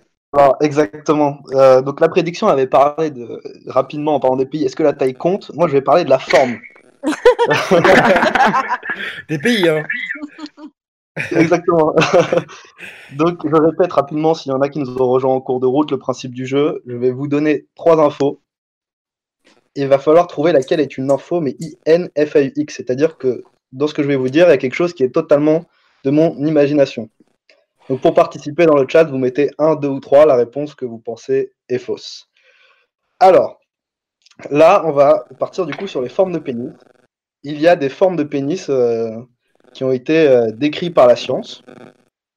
Je vais vous lister ces formes de pénis. À vous de vous dire, de me dire pardon, laquelle est fausse. C'est génial. Nous avons... ouais, là, on on a déposé un peu les cerveaux et après on va repartir. Nous avons d'abord le pénis, le pénis champignon. Nous avons ensuite le pénis tétraèdre. je, précise... donc, je précise au cas où la tétraèdre est une pyramide à base triangle. Et enfin, nous avons le pénis crayon. Crayon. Alors, la- lequel n'existe pas? Bah, franchement, mec, euh, tu parles à un champignon, ex- tu parles à un tétraèdre, expert, là. crayon. Moi, je veux bien dire, je Ah crois que champignon, c'est quand le gland est très gros. Ouais. Et crayon, c'est quand c'est la base est très grosse et le gland Oui. petit. Mais t'as Ouais, quel genre de c'est la Comment t'as pu, anticiper que crayon n'existe pas. Et tétraède, moi je pense que c'est un pénis qui vit dans le 18e arrondissement. Alors c'est la 2 qui est fausse, quoi. Moi, je pense que la 2 est fausse, ouais. Si- Alors, Les deux, oui. Ouais, mais ils sont inspirés dans le chat. Le premier, j'imagine, un bien grand gland. Et le crayon, un grand fin, elle renchérit. 200% safe. Bah écoute, il y a quelqu'un qui connaît. Alors, on, est, on part plutôt sur du 2, mais il y a quand même du 3. On part sur du 3. Le crayon- Moi, je sais pas trop quel crayon tu utilises, Stan, mais c'est étonnant. Alors, je vais vous dire du coup la réponse. Effectivement, la forme de pénis euh, que j'ai inventée est la forme en tétraèdre. Bien sûr, bah oui. Pas mal, pas Ah mal bon, du Paul Mais non, c'est pas possible. Car ça va Et quels sont les, quels sont les On deux autres là, hein. Du coup, c'est- quoi le champignon et le alors, crayon alors, le, le crayon, qui serait apparemment le plus courant, il est uniforme dans sa longueur. Il se distingue par un gland étroit et pointu. Un peu chelou. Il s'adapte, ah, ça c'est intéressant, il s'adapte globalement à toutes les positions et permet une pénétration douce et sans douleur. Ouais, bof, hein. C'est- Ça Ça, c'est ce qu'on appelle un pénis fantôme. On ne sait pas, personne ne l'a vu celui-là, visiblement. Maintenant, on va comparer notre pénis pas avec une règle, mais avec un crayon, juste pour savoir. Et ensuite, le pénis champignon, donc là, l'appellation euh, est assez explicite, un peu euh, comme une manette de PlayStation Move, je sais pas si vous voyez. c'est hyper réel. Ouais, ouais, ça marche très bien. Ouais, merci, merci. Il est couronné d'un gland donc champignon, qui est un peu, voire beaucoup plus gros que le reste du, du pénis. La pénétration est donc plus délicate. Et selon euh, donc un docteur qui s'appelle Schusterman, etc., qui a fait cette euh, expérience, 20% des hommes seraient euh, pourvus de ce format de pénis. Ce format. Format. C'est un meuble. c'est- Et et combien de pénis crayons on a, on a une stat sur le Euh, Ça, pénis j'ai crayon pas la stat sur le pénis crayon, mais apparemment, ce serait le, ce serait le plus courant. Ah. D'accord. qu'on peut lire euh, le, commentaire de Zoé Et ça se taille bien aussi le pénis crayon. Ah oui. Voilà, allez. il fallait la faire. Ah ouais, on, est, on- ouais. on est enchanté. Alors moi, j'ai une, j'ai une question pour euh, une de nos chroniqueuses qui, qui- qui nous a rejoint ce soir, qui est Anna. Est-ce que Anna, ce sujet est en lien avec ta chronique qui devrait arriver très rapidement? Ouais, complètement. Comme, je l'avais- comme je vous l'avais annoncé en début de soirée, je vous ferai des chroniques philo tous les soirs. Sauf ce soir, sur le thème de pénis, champignons et crayons.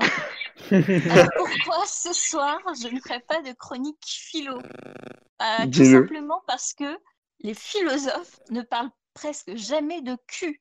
D'où grosse lacune en philosophie sur le sujet. Nous, on aurait aimé savoir ce que Spinoza pensait de la fellation, Aristote de la levrette, ou si Descartes euh, disait à ses conquêtes euh, Descartes les jambes.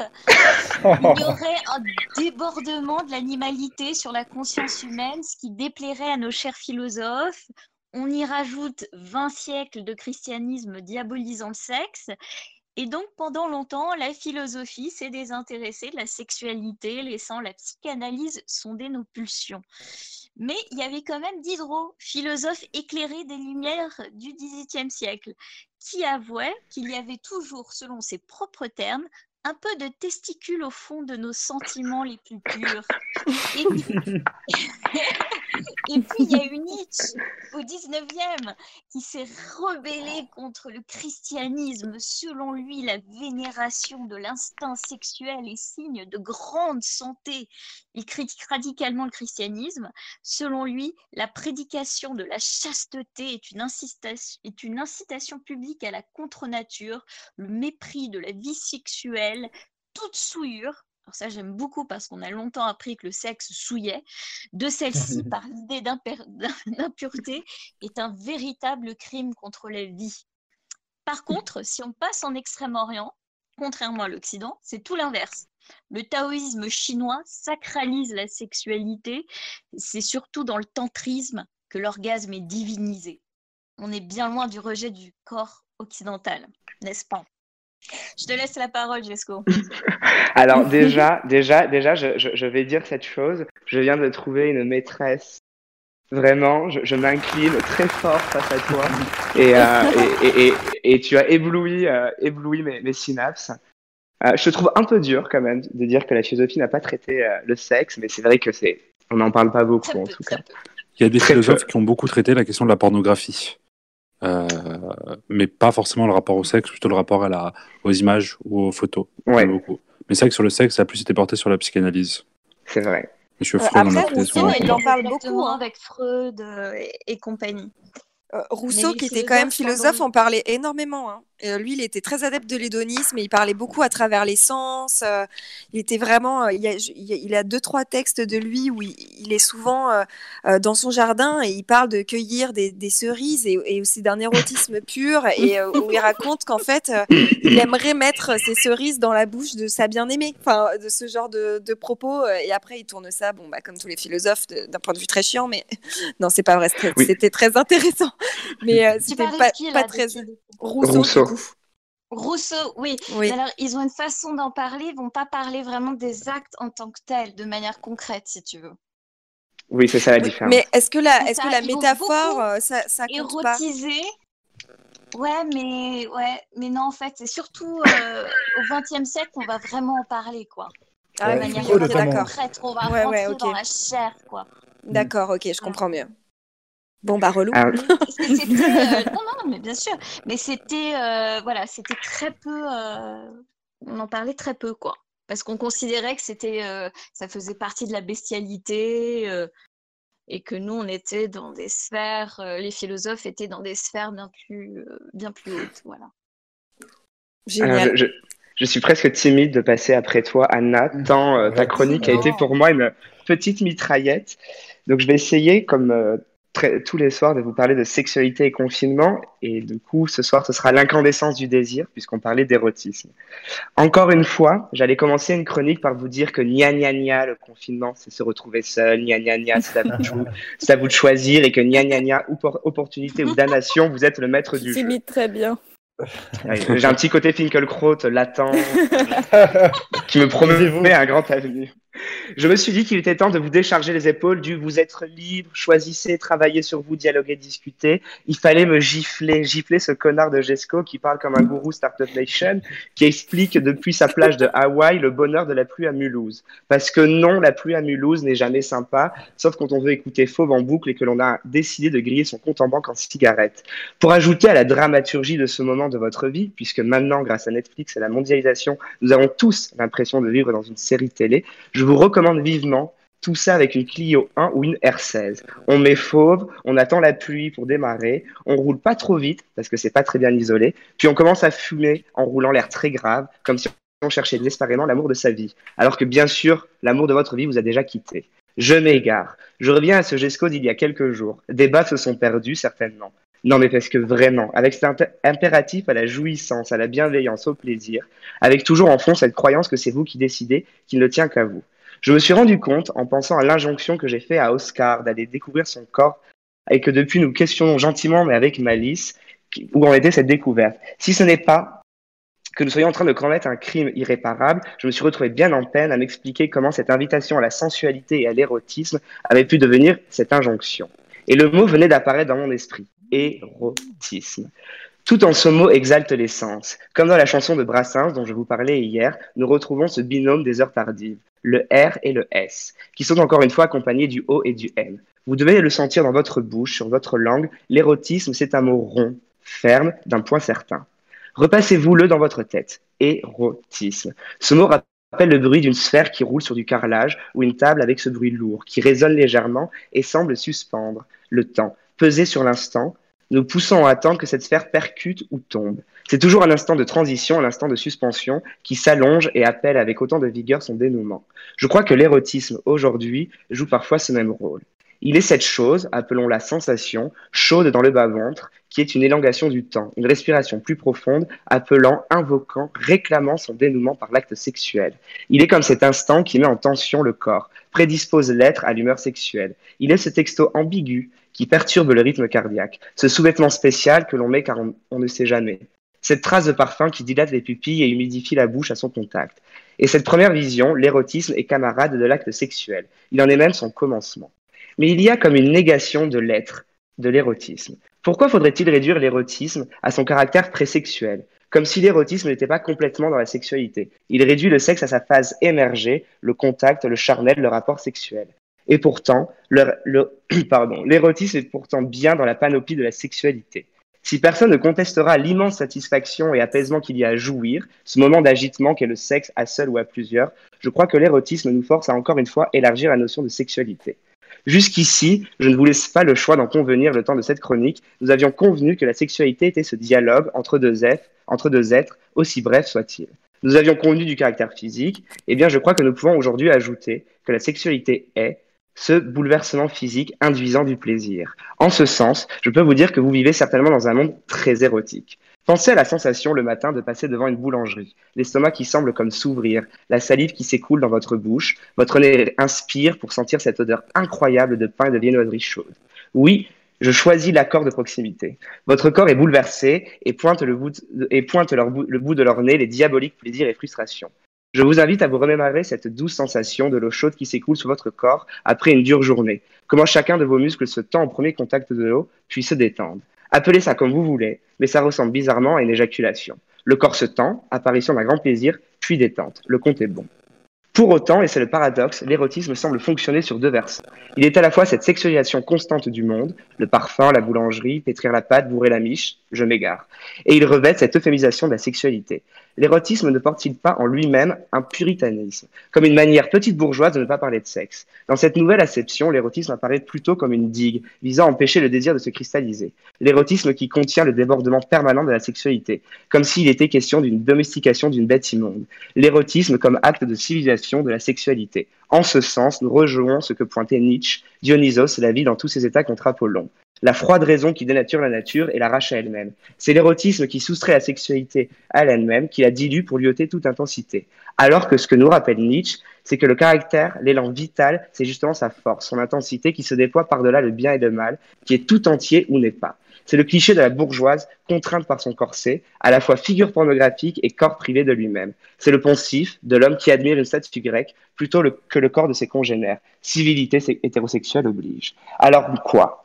Suis-je satisfait suis-je toujours satisfait toujours et, pour, il est pourtant temps de conclure. Alors je me demande, dans un ultime effort, et si l'érotisme, c'était bien cette goutte de civilité, de douceur, de sexe étalé qui permet de contenir la sexualité bestiale? Et si l'érotisme était une interface entre la bestialité sexuelle qui habite tout à chacun? Alors, pour ce soir, du moins, accordez-moi cette conclusion. L'érotisme avec son S et son R, sa capacité à étirer le temps, cette civilité, est tout à la fois l'interface entre mes désirs et le monde, et un monde en soi. Il est cette porte qui me permet d'entrer dans mon désir et une zone de désir. L'érotisme est comme toujours un clandestin. Merci.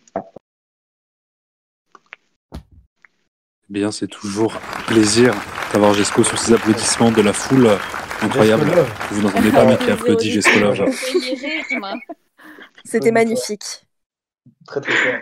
Et je, et je- et je crois que ça peut ouvrir un dernier point que Stan, euh, notamment, à mon avis, brûle d'aborder, à la question de la pornographie, qui est un peu cet envers de, On va, de on va finir à deux heures, c'est sûr.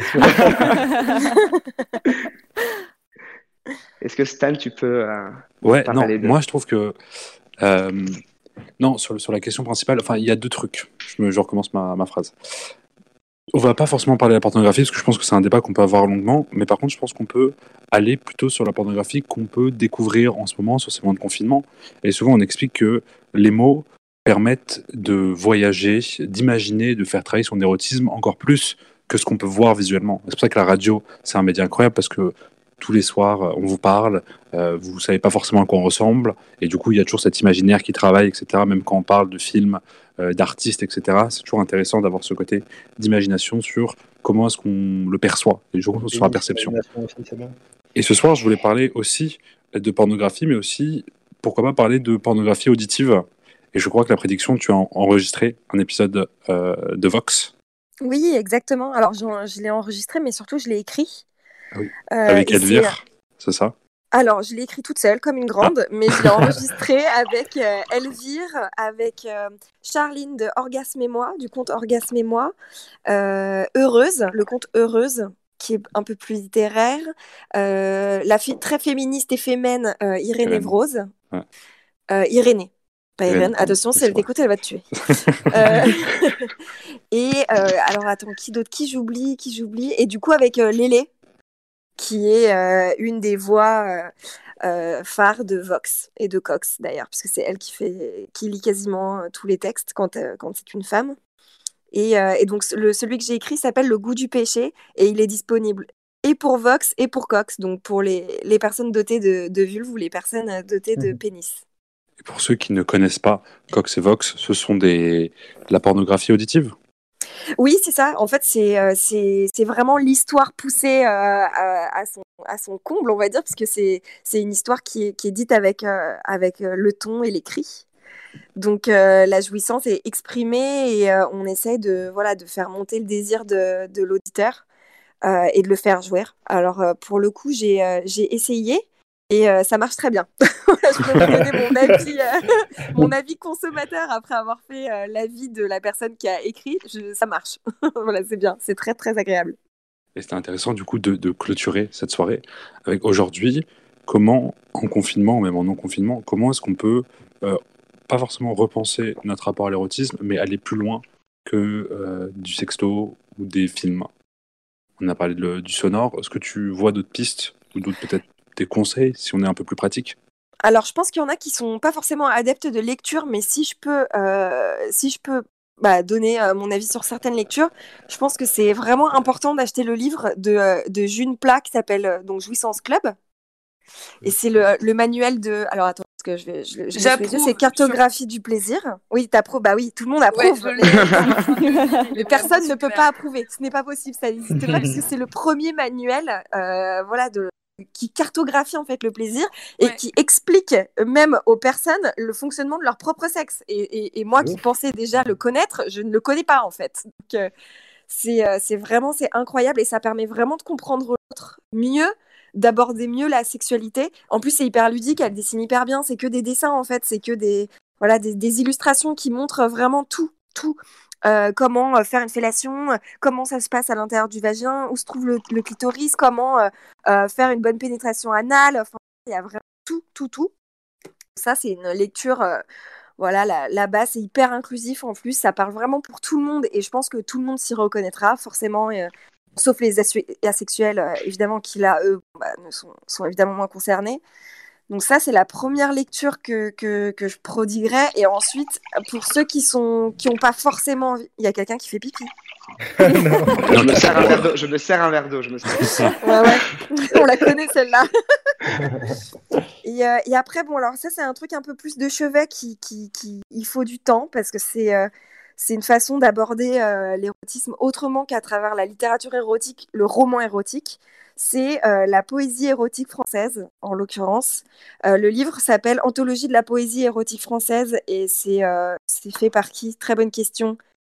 Ça, en gros, le, le livre s'appelle Anthologie de la poésie érotique française, Eros émerveillé.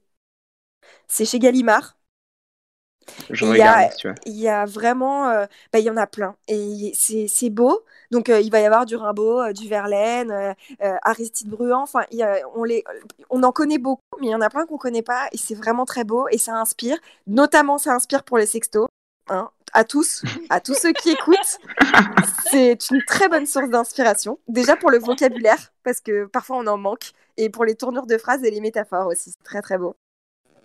Et un autre livre que je conseille, et ça pour le coup, c'est plutôt pour les couples, euh, mais il est super, c'est le Kama Sutra revisité, et ça a été fait par euh, Lucille Bélan. Et euh, les illustrations sont de Petite Bohème. Et en gros, ils reprennent donc vraiment bah, le, Kama Sutra, mais un peu remis au goût du jour, c'est-à-dire qu'ils expliquent mieux, ils mettent des corps un peu différents, ils expliquent un peu comment faire ces positions-là et quel plaisir en retirer. Voilà, donc c'est euh, c'est- c'est centré sur, euh, sur quelque chose de plus équitable, hein, de plus paritaire que euh, le Kama Sutra euh, indien, qui est certes une grosse ref, mais qui finalement était euh, vachement les femmes subissent et les hommes profitent.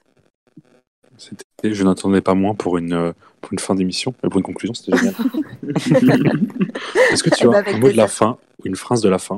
On a l'habitude de finir avec euh, une petite déclaration. Bah, je pense que les- écouter l'autre, c'est ce qui est le plus important et on le fait pas très bien, alors autant essayer d'apprendre à le faire un peu plus en cette période de confinement. Parfait. parfait. Je, je vais laisser à Jesco la chance de pouvoir clôturer l'émission, parce que Jesco a pris la main ce soir en grande partie. la semaine prochaine, il animera de A à Z une émission. Du coup, je, je me suis mis en retrait ce soir pour laisser Jesco parler. Jesco, je, me sens- te laisse clôturer. Oui. Oui, Sensei. Merci, Sensei. non, et ben écoute, on va remercier tout le monde et à la prédiction qui nous a irradié, je crois, de, de sa verve. Qui était, tu, tu Euh, parles magnifiquement bien, on a envie de t'écouter, on a envie de te suivre, euh, on a Bah, envie de découvrir ton compte. Suivez la prédiction. On va remercier nos chroniqueurs et chroniqueuses. Euh, surtout pour les, le premier passage de Anna, si j'ai pas de bêtises, ton premier passage. Ouais, c'est mon premier passage. Passage. Et Morgane qui était, aussi. euh, et Morgane aussi, pardon, c'est vrai. Les deux premiers passages euh, de ce soir. Et on va remercier bien sûr tous nos auditeurs. Merci d'être là. Merci d'avoir participé au Discord. C'était vraiment un beau moment. Et du coup, Ouais. on va se quitter avec quelle musique? Non, j'ai changé. Pour faire plaisir à Oscar, on va se, on va se quitter avec Fauve, avec Ah, Voyou. Fauve et Giorgio. Ça fait plaisir. Faudra Je devais le diffuser. diffuser, j'ai oublié de le diffuser. Qu'on rappelle est le guilty pleasure de Oscar. Oscar. C'est Oscar. Alors, on se quitte avec Fauve. Et on se retrouve demain à partir de 21h. Et oui, c'est Bonne vrai, soirée Merci beaucoup, bonne soirée. Merci beaucoup. à tous et à Bonne soirée. Bonne soirée. Bisous.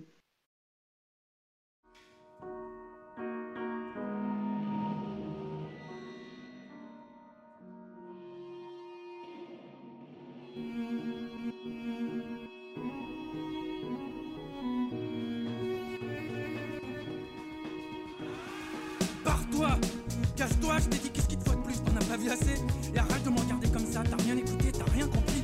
Comment je dois te le dire pour que ça imprime? Écoute pauvre conne, je suis pas quelqu'un de bien, je suis pas une belle personne. Je suis une sale bête, une bouteille de gaz dans une cheminée. Et je vais finir par te sauter au visage si tu t'approches trop. Comme ça fait avec les autres. Mais tu sais pas de quoi tu parles, j'ai essayé, ça sert à rien, on change pas, on change jamais. Et quand bien même de toute façon ici y a pas de deuxième chance, on n'efface pas les ardoises. Me dis pas que t'es pas au courant, t'as pas vu? C'est imprimé partout, dans les journaux, sur les écrans, dans le regard des gens. C'est même écrit en grand sur les immeubles, la nuit, quand les gens bien comme toi sont endormis. C'est marqué en rouge, tu nais comme ça, tu vis comme ça, tu cannes comme ça. Seul à poil face à ton flair avec ton dégoût de toi-même, ta culpabilité et ton désespoir comme seul témoin. Non, crois-moi, tu veux vraiment pas que j'aille plus loin parce qu'au mieux ça t'empêchera de dormir. Au pire, ça donnera envie de me cracher à la gueule. Alors avant que je me transforme encore une fois, pars en courant. Suis-moi comme le choléra. Non, j'ai braqué personne, planté personne, buté personne, mais je suis un voyou, c'est comme ça qu'on dit tout simplement. J'ai fait des choses que je regrette suffisamment, suffisamment pour y penser tout le temps. Je pourrais donner un million de bonnes raisons pour qu'on m'attrape, qu'on me casse les genoux et qu'on cloue au pilori. Et si un jour on vient me chercher, je résisterai pas, je sortirai les mains sur la tête sans faire d'ennui. Mais avant que ça arrive, je voudrais que tu saches que j'ai compris que je passe mes nuits entre cacheton et insomnie. Et que je vais me battre pour reconstruire un apprenti repenti, et tant pis, si ça me prend toute une vie. Pardon je parle un peu moins fort, ah on vous dérange en fait, merde. Et bah si on te dérange, tu te casses ou sinon tu fermes ta gueule, tu regardes ton assiette et tu nous fous la paix 5 minutes le temps que je termine, tu peux faire ça? Qu'est-ce qu'il y a? Ça te gêne qu'on te coince comme ça devant tout le monde? Bah ouais c'est chiant, je comprends mon gars. Mais dis-toi que t'as de la chance toi, toi t'es bien comme il faut, t'es solide, t'es cohérent, tu mets personne mal à l'aise dans les restaurants. Tu dors bien sur tes deux oreilles, t'es un bon petit français, t'es beau, t'es bien. Comme un magazine de déco, comme une maison témoin. Ça t'arrive pas ces choses là, hein. tu vois absolument pas de quoi je parle. Et bah ouvre pas trop la porte de ton placard alors tu pourrais être surpris. Ça va te faire tout drôle le soir où les choses que tu pensais avoir enfouies. Faut savoir qu'en fait, elles étaient là, juste là, planquées sous le tapis. Elles sortent une main, puis te plantent une seringue dans le pied avant de disparaître. Et alors là, ça te prend à la gorge, comme des odeurs d'ammoniac. Ça te colle des surfroides, t'as les dents qui claquent. Mais non, je me calme pas, je me calme pas, il sait pas ce que c'est lui. Il sait pas ce que c'est que d'être un crevard, d'être mal foutu, d'être une crasse, un pantin. D'être le terrain où le bien et le mal s'affrontent. Il sait pas ce que c'est. Non, j'ai braqué personne, planté personne, buté personne, mais je suis un voyou, c'est comme ça qu'on dit tout simplement. J'ai fait des choses que je regrette suffisamment. Suffisamment pour y penser tout le temps. Je pourrais te donner un million de bonnes raisons pour qu'on m'attrape, qu'on casse les genoux et qu'on me cloue au pilori. Et si un jour on vient me chercher, je résisterai pas, je sortirai les mains sur la tête sans faire d'ennui. Mais avant que ça arrive, je voudrais que tu saches que j'ai compris que je passe mes nuits entre cacheton et insomnie. Et que je vais me battre pour reconstruire un apprenti repenti, tant pis, si ça me prend toute une vie. Comment est-ce que tu peux penser que tu tiens à moi si moi-même j'y tiens pas? Pourquoi tu dis que tu m'aimes alors que moi-même je me déteste? Pourquoi t'es là? Pourquoi tu restes?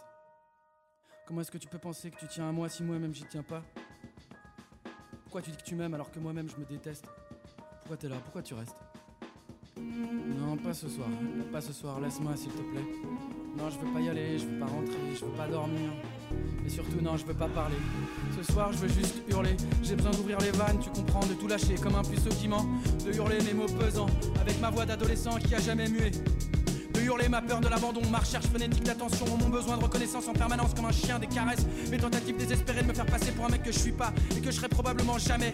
De hurler mon absence de courage, ma cruauté, ma politesse maladive, mon optimisme débile, mon zèle dangereux, mes réflexes à la con, mes accès de colère, ma culpabilité bidon, ma sexualité en vrac et mes fantasmes tordus. De hurler ma peur panique des autres, ma mesquinerie sournoise, mes regrets, mes erreurs, mes névroses, mes obsessions, mes méta-obsessions, ma phobie de la douleur, de la perte, du suicide, de la dépression. Tête de déporté, dans ma bouche comme un goût de sang et des murs sales autour de moi. J'ai l'impression d'être en HP, je me fais cogner par mergrès. Ma santé mentale me fait des doigts, il faut que je sorte des dégrisements, que je récupère ma vie d'avant. Mais à quoi bon prendre un ticket C'est pour me faire par des connards sans âme et sans valeur, à quoi pour se forcer à tricher? J'appréhende le encore toi de ma mère et le regard effrayé de mon frère. Y'aura personne pour m'épauler, à part le sourire de l'épicier, lui acheter deux trois bières avant de passer la nuit dehors avec un rage et remords. Et t'inquiète pas je perds pas une mort, même si l'autre crie partout que je vaux pas mieux qu'un voyou. Elle a ressorti les vieux dossiers, rien à foutre, que je répète qu'elle sait pas tout. Je te parle pas de ceux qui font pas mieux, ceux pour qui ça fait longtemps que mon nom est devenu tabou. Et quand je suis là, ils font semblant, alors qu'en vrai, ils rêveraient de me tordre le cou. Faut dire que les mensonges ont pas arrangé le coup. Les lampes de pute, on en fait tout autant. C'est jamais tout le temps noir ni tout le temps blanc. Malgré ça, même si je suis dépassé, que je dors plus, j'essaie de tirer de nouveaux plans, de quoi me refaire, reprendre de l'air, de l'attitude, trouver une fille, bien et sortir de ma brume. Peu importe ce que tu m'opposes, je ferai mes armes tout seul. Je veux qu'on me parle bien et qu'on m'estime pour ce que je suis. Éviter à tout prix ce modèle de défaite qu'on m'a prescrit. Car quoi de pire que ce putain de trio? Métro boulot dodo quand t'as déjà foncé à la fin. Mais t'acceptes pas de voir le monde tourner sans toi. Même si parfois tu sais très bien que t'en es pas très loin. Y a pas de ça ici, pas non,